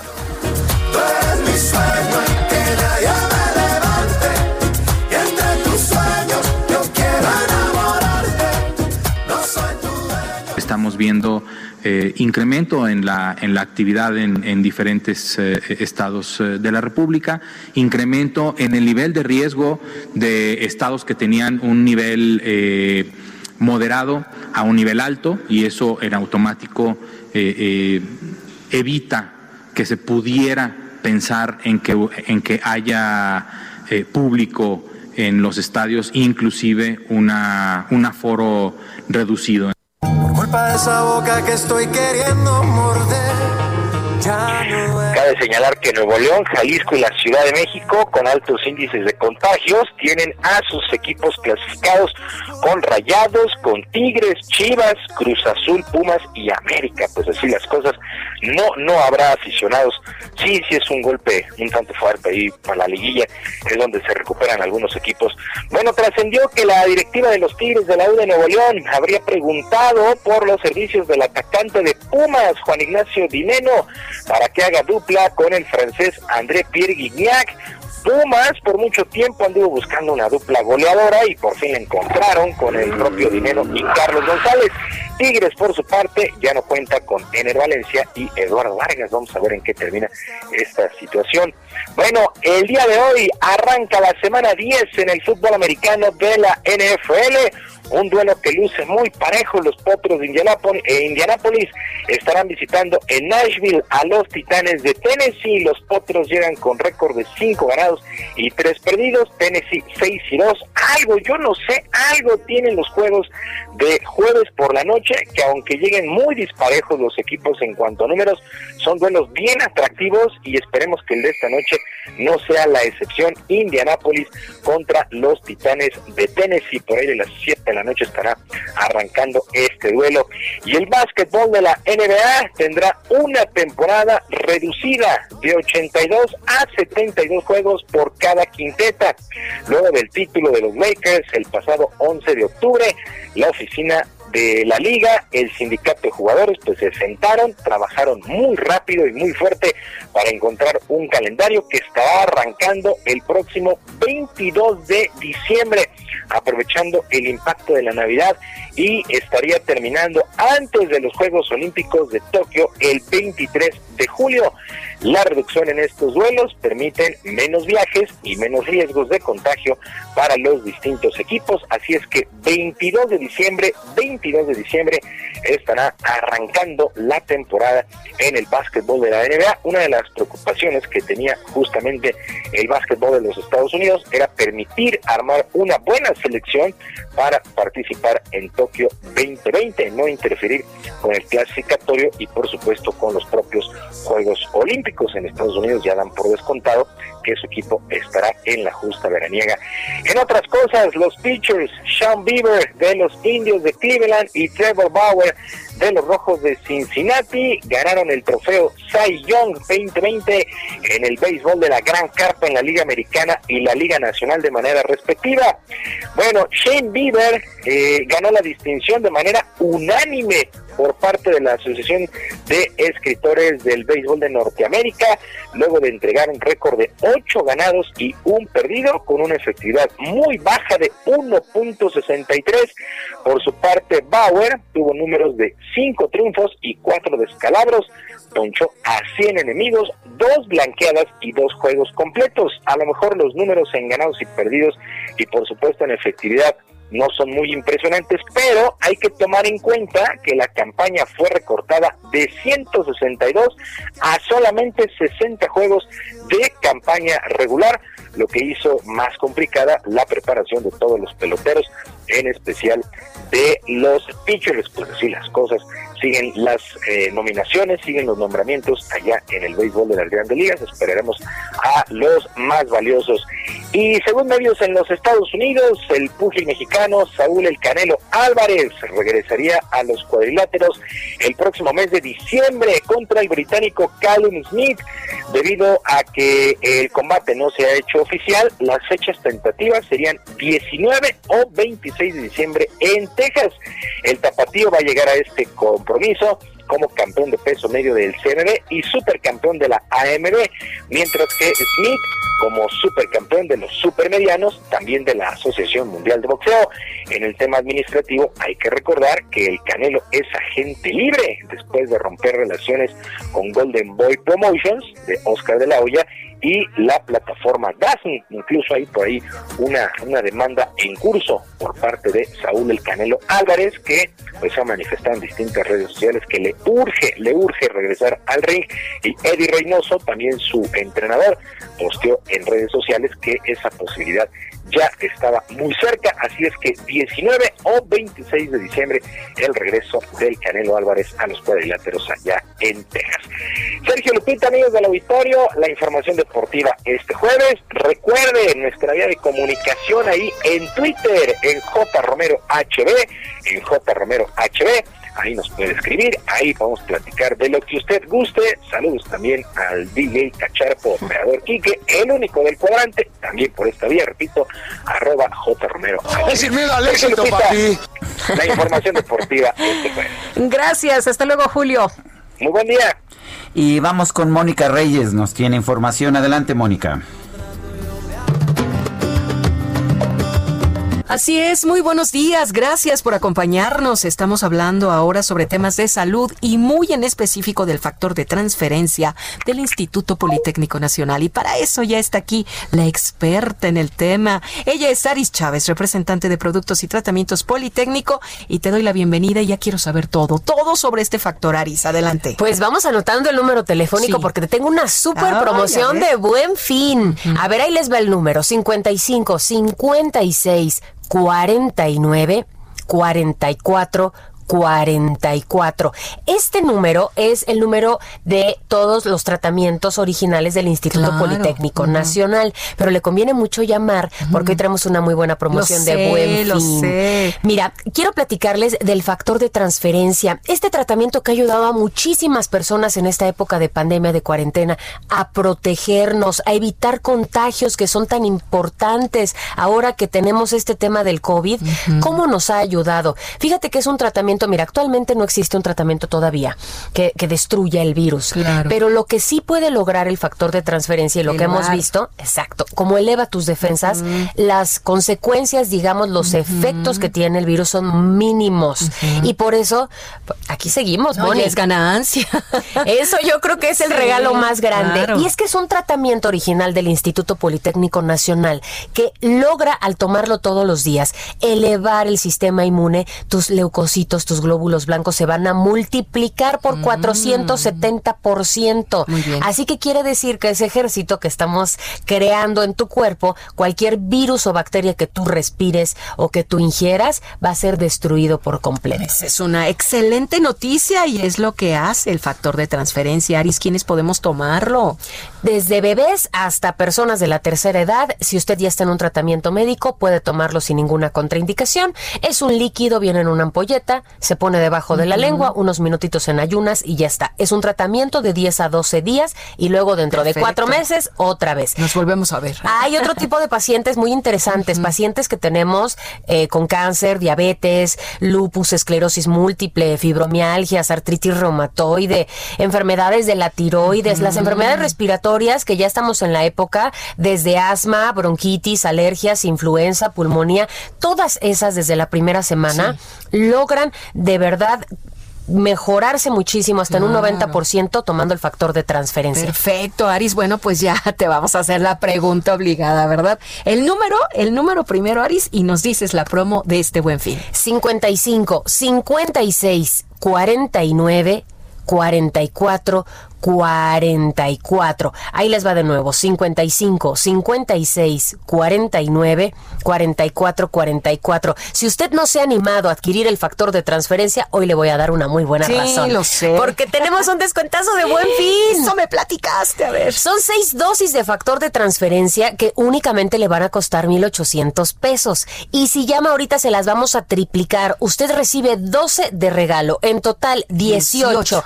Perfectas para dos miembros de la familia. Y como sabemos que son dos, pues ¿qué te parece si les regalamos dos caretas de máxima protección transparentes, dos cubrebocas N95 que tienen un grado hospitalario, dos geles antibacteriales con 80% de alcohol y además un tapete sanitizante para poner a la entrada del hogar. Todo esto por 1,800 pesos, facilidades de pago, envíos a toda la República, ni siquiera necesita pagar ahorita, ni tampoco necesita tarjeta de crédito. 55, 56, 49, 44, 44, el 55, 56, 49, 44, 44. A marcar en este momento, amigos, y digan que lo escucharon en el Heraldo Radio. Gracias, Aris. Gracias. Continuamos. Y continuamos con información de Daniel García, el gobernador de Nuevo León, Jaime Rodríguez, le reprochó al presidente López Obrador el manejo de la pandemia de COVID-19. Y Daniela, cuéntanos, danos detalles. Así es, muy buenos días, les saludo desde Monterrey, Nuevo León. El día de ayer, el gobernador Jaime Rodríguez Calderón, también conocido como el Bronco, le reprochó al presidente Andrés Manuel López Obrador el manejo de la pandemia de COVID-19 y alertó que el manejo que ha tenido hasta el momento el presidente podría ocasionar una desgracia más grande. El gobernador estuvo ayer en un evento imposibilidad que en la entrevista mencionó que el Ejecutivo eh, no tiene la visión necesaria para enfrentar la crisis sanitaria que se vive actualmente, tanto en materia de salud como pues, económica. Y aseguró que no se estaba quejando, pero eh, lamentablemente vamos a llegar a la cifra de las 100.000 muertes por COVID-19, aunque el presidente diga lo contrario. Entonces, pues, eh, estaría diciendo que no tiene la visión para detener la pandemia y alertó esto nos puede llevar a una desgracia más grave en este país. Y finalmente, Rodríguez Calderón o el Bronco consideró que el manejo de la pandemia por parte de la federación es incluso criminal y alertó que la- el fin de esta crisis no llegará ni con el, el arribo de la vacuna que se está esperando ya próximamente. Muy bien, Daniela, gracias. Al contrario, muy buenos días. Buenos días. El gobernador de Quintana Roo, Carlos Joaquín, nombró a un encargado de despacho de la Secretaría de Seguridad Pública del Estado. Se trata de Lucio Hernández Gutiérrez. Sergio Orozco nos tiene la información. Adelante, Sergio. Hola, muy buenos días, Sergio Lupita. Efectivamente, como bien lo comentas, el día de ayer el gobernador Carlos Joaquín González nombró como encargado de despacho de la Secretaría de Seguridad Pública de Quintana Roo al licenciado Lucio Hernández Gutiérrez. Esta, esta persona bueno, cuenta con la carrera de Derecho de- en el área de concentración de ciencias periciales y criminológicas y suple precisamente a Alberto Capello Ibarra, quien, eh, bueno, fuera separado de su cargo, se mantiene separado de su cargo por las investigaciones, por los ataques contra los manifestantes eh, quienes eh, estaban haciendo esta protesta por el feminicidio de Bianca Alejandrina. El pasado lunes, el encargado de despacho pues, eh, eh, comentó que eh, agradece la confianza y se comprometió a asumirle esta encomienda para la que fue elegido. Eh, por cierto, hay que decir que es eh, gente muy cercana al exsecretario Alberto Capella y eh, se mantiene, eh, eh, esta, eh, Ca- Capella se mantiene a la expectativa porque tiene que comparecer ante el Congreso el próximo viernes, por lo cual pues se sabe que todavía continúa aquí en el Estado. A su vez, eh, la presidenta municipal en Cancún, Mara Lezama, también separó de su cargo al secretario de Seguridad Pública y Tránsito Municipal, Eduardo Santa María Chávez, por los hechos de, la manifestación donde tres personas resultaron lesionadas por arma de fuego, entre ellas dos reporteros. Eh, para concluir, te quiero comentar que se espera que este fin de semana, el 14 y 15 de noviembre, haya algunas protestas todavía aquí en la ciudad de Cancún, en el municipio de Benito Juárez, y también se espera que el próximo fin de semana también existan otras protestas por parte de grupos y activistas que están en contra de los feminicidios. Oye, Sergio, y bueno, se hablaba de la detención, al parecer, de quienes perpetraron el eh, homicidio de, Alexis, pero ya en redes sociales hay quien está señalando que, eh, al parecer, eh, pues actuaron de manera muy rápida y que no son los responsables, ¿no? Efectivamente, ayer se había anunciado, se había más de filtrado la información de alguna forma de tres hombres quienes fueron detenidos por las autoridades policiales y quienes estarían eh, presuntamente relacionados con la muerte de esta joven de 20 años. Sin embargo, horas después y por redes sociales, eh, principalmente por parte de familiares de algunos de ellos, pues informó que estas personas no eran las responsables de la muerte de, esta joven. Sin embargo, estamos esperando a que la Fiscalía eh, del Estado sea quien pues, nos informe de forma oficial ya a qué se debe esta, a qué se debe esta detención y si efectivamente están relacionados con los hechos eh, donde perdió la vida esta joven de 20 años, Alexis, como le decían de cariño todos sus amigos. Bueno, muchas gracias, Sergio. Lupita, muy buenos días. Buenos días. Y vámonos a Jalisco. El gobierno desactivó el botón de emergencia por COVID-19. Mayeli Mariscal, adelante.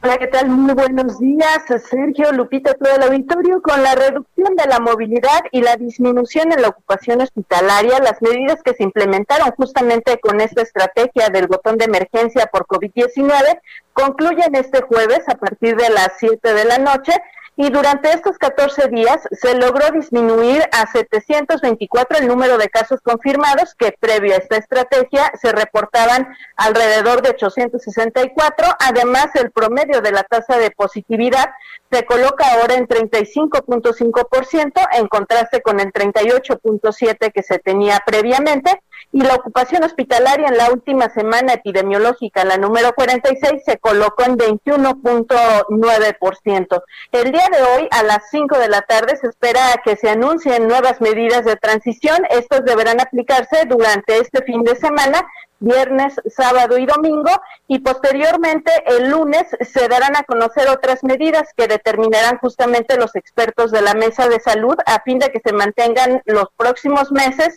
y se evite un nuevo confinamiento y por supuesto que también la reactivación económica eh, continúe. Además, los expertos de la Universidad de Guadalajara el próximo 26 de noviembre estarán haciendo un análisis detallado de cómo es que se llevaron a cabo estas medidas del botón de emergencia aquí en la entidad. Así es que esa es la información desde Jalisco.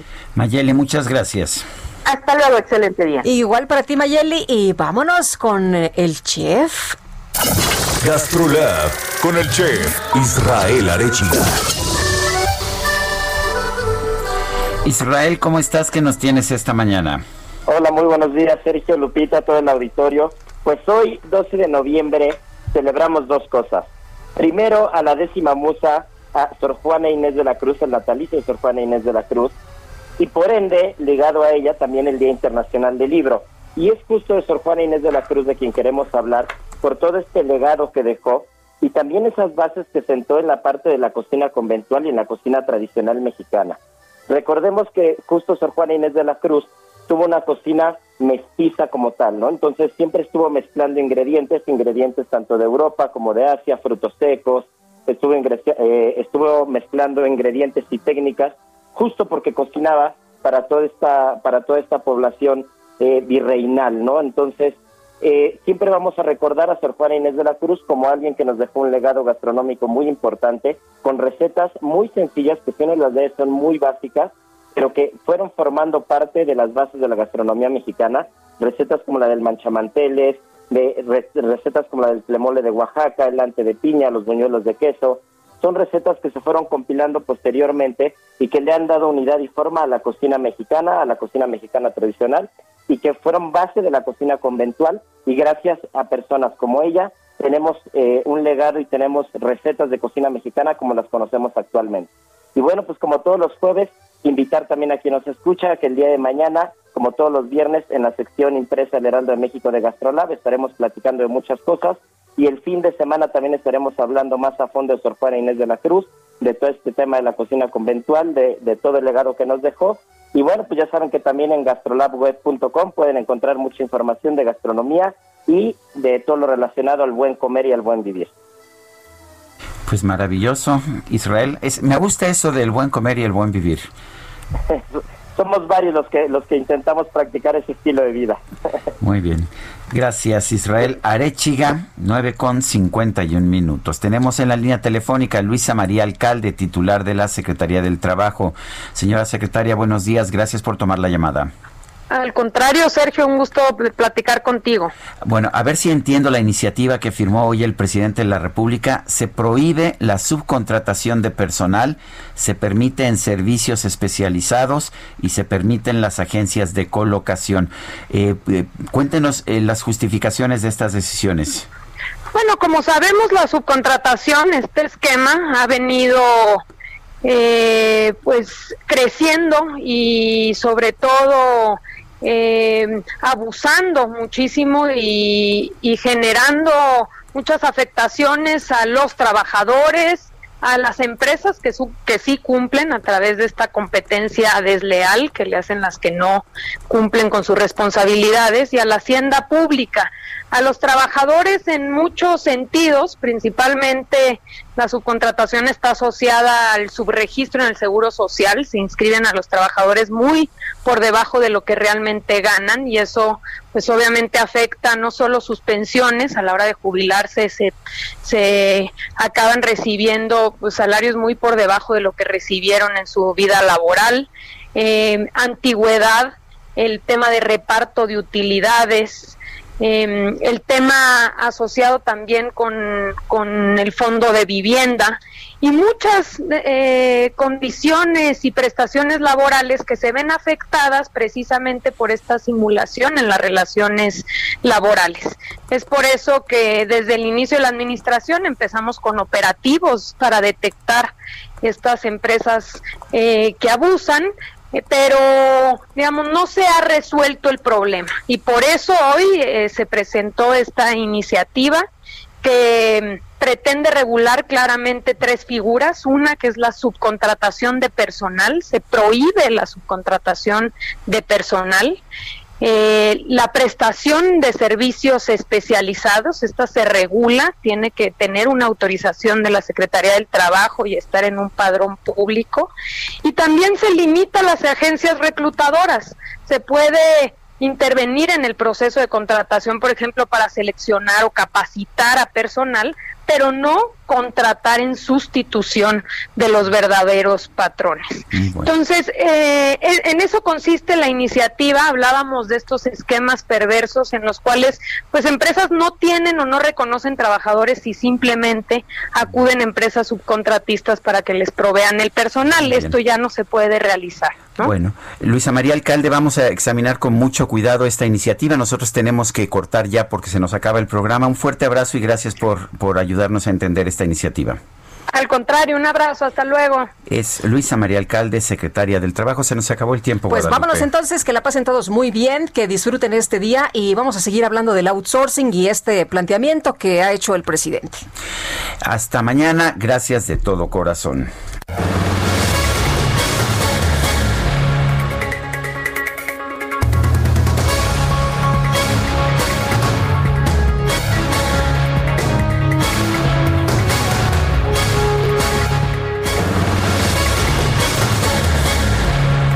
Heraldo Media Group presentó Sergio Sarmiento y Lupita Juárez por El Heraldo Radio.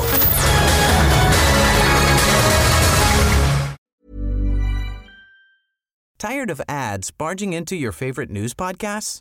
Good news. Ad-free listening is available on Amazon Music. For all the music plus top podcasts included with your Prime membership.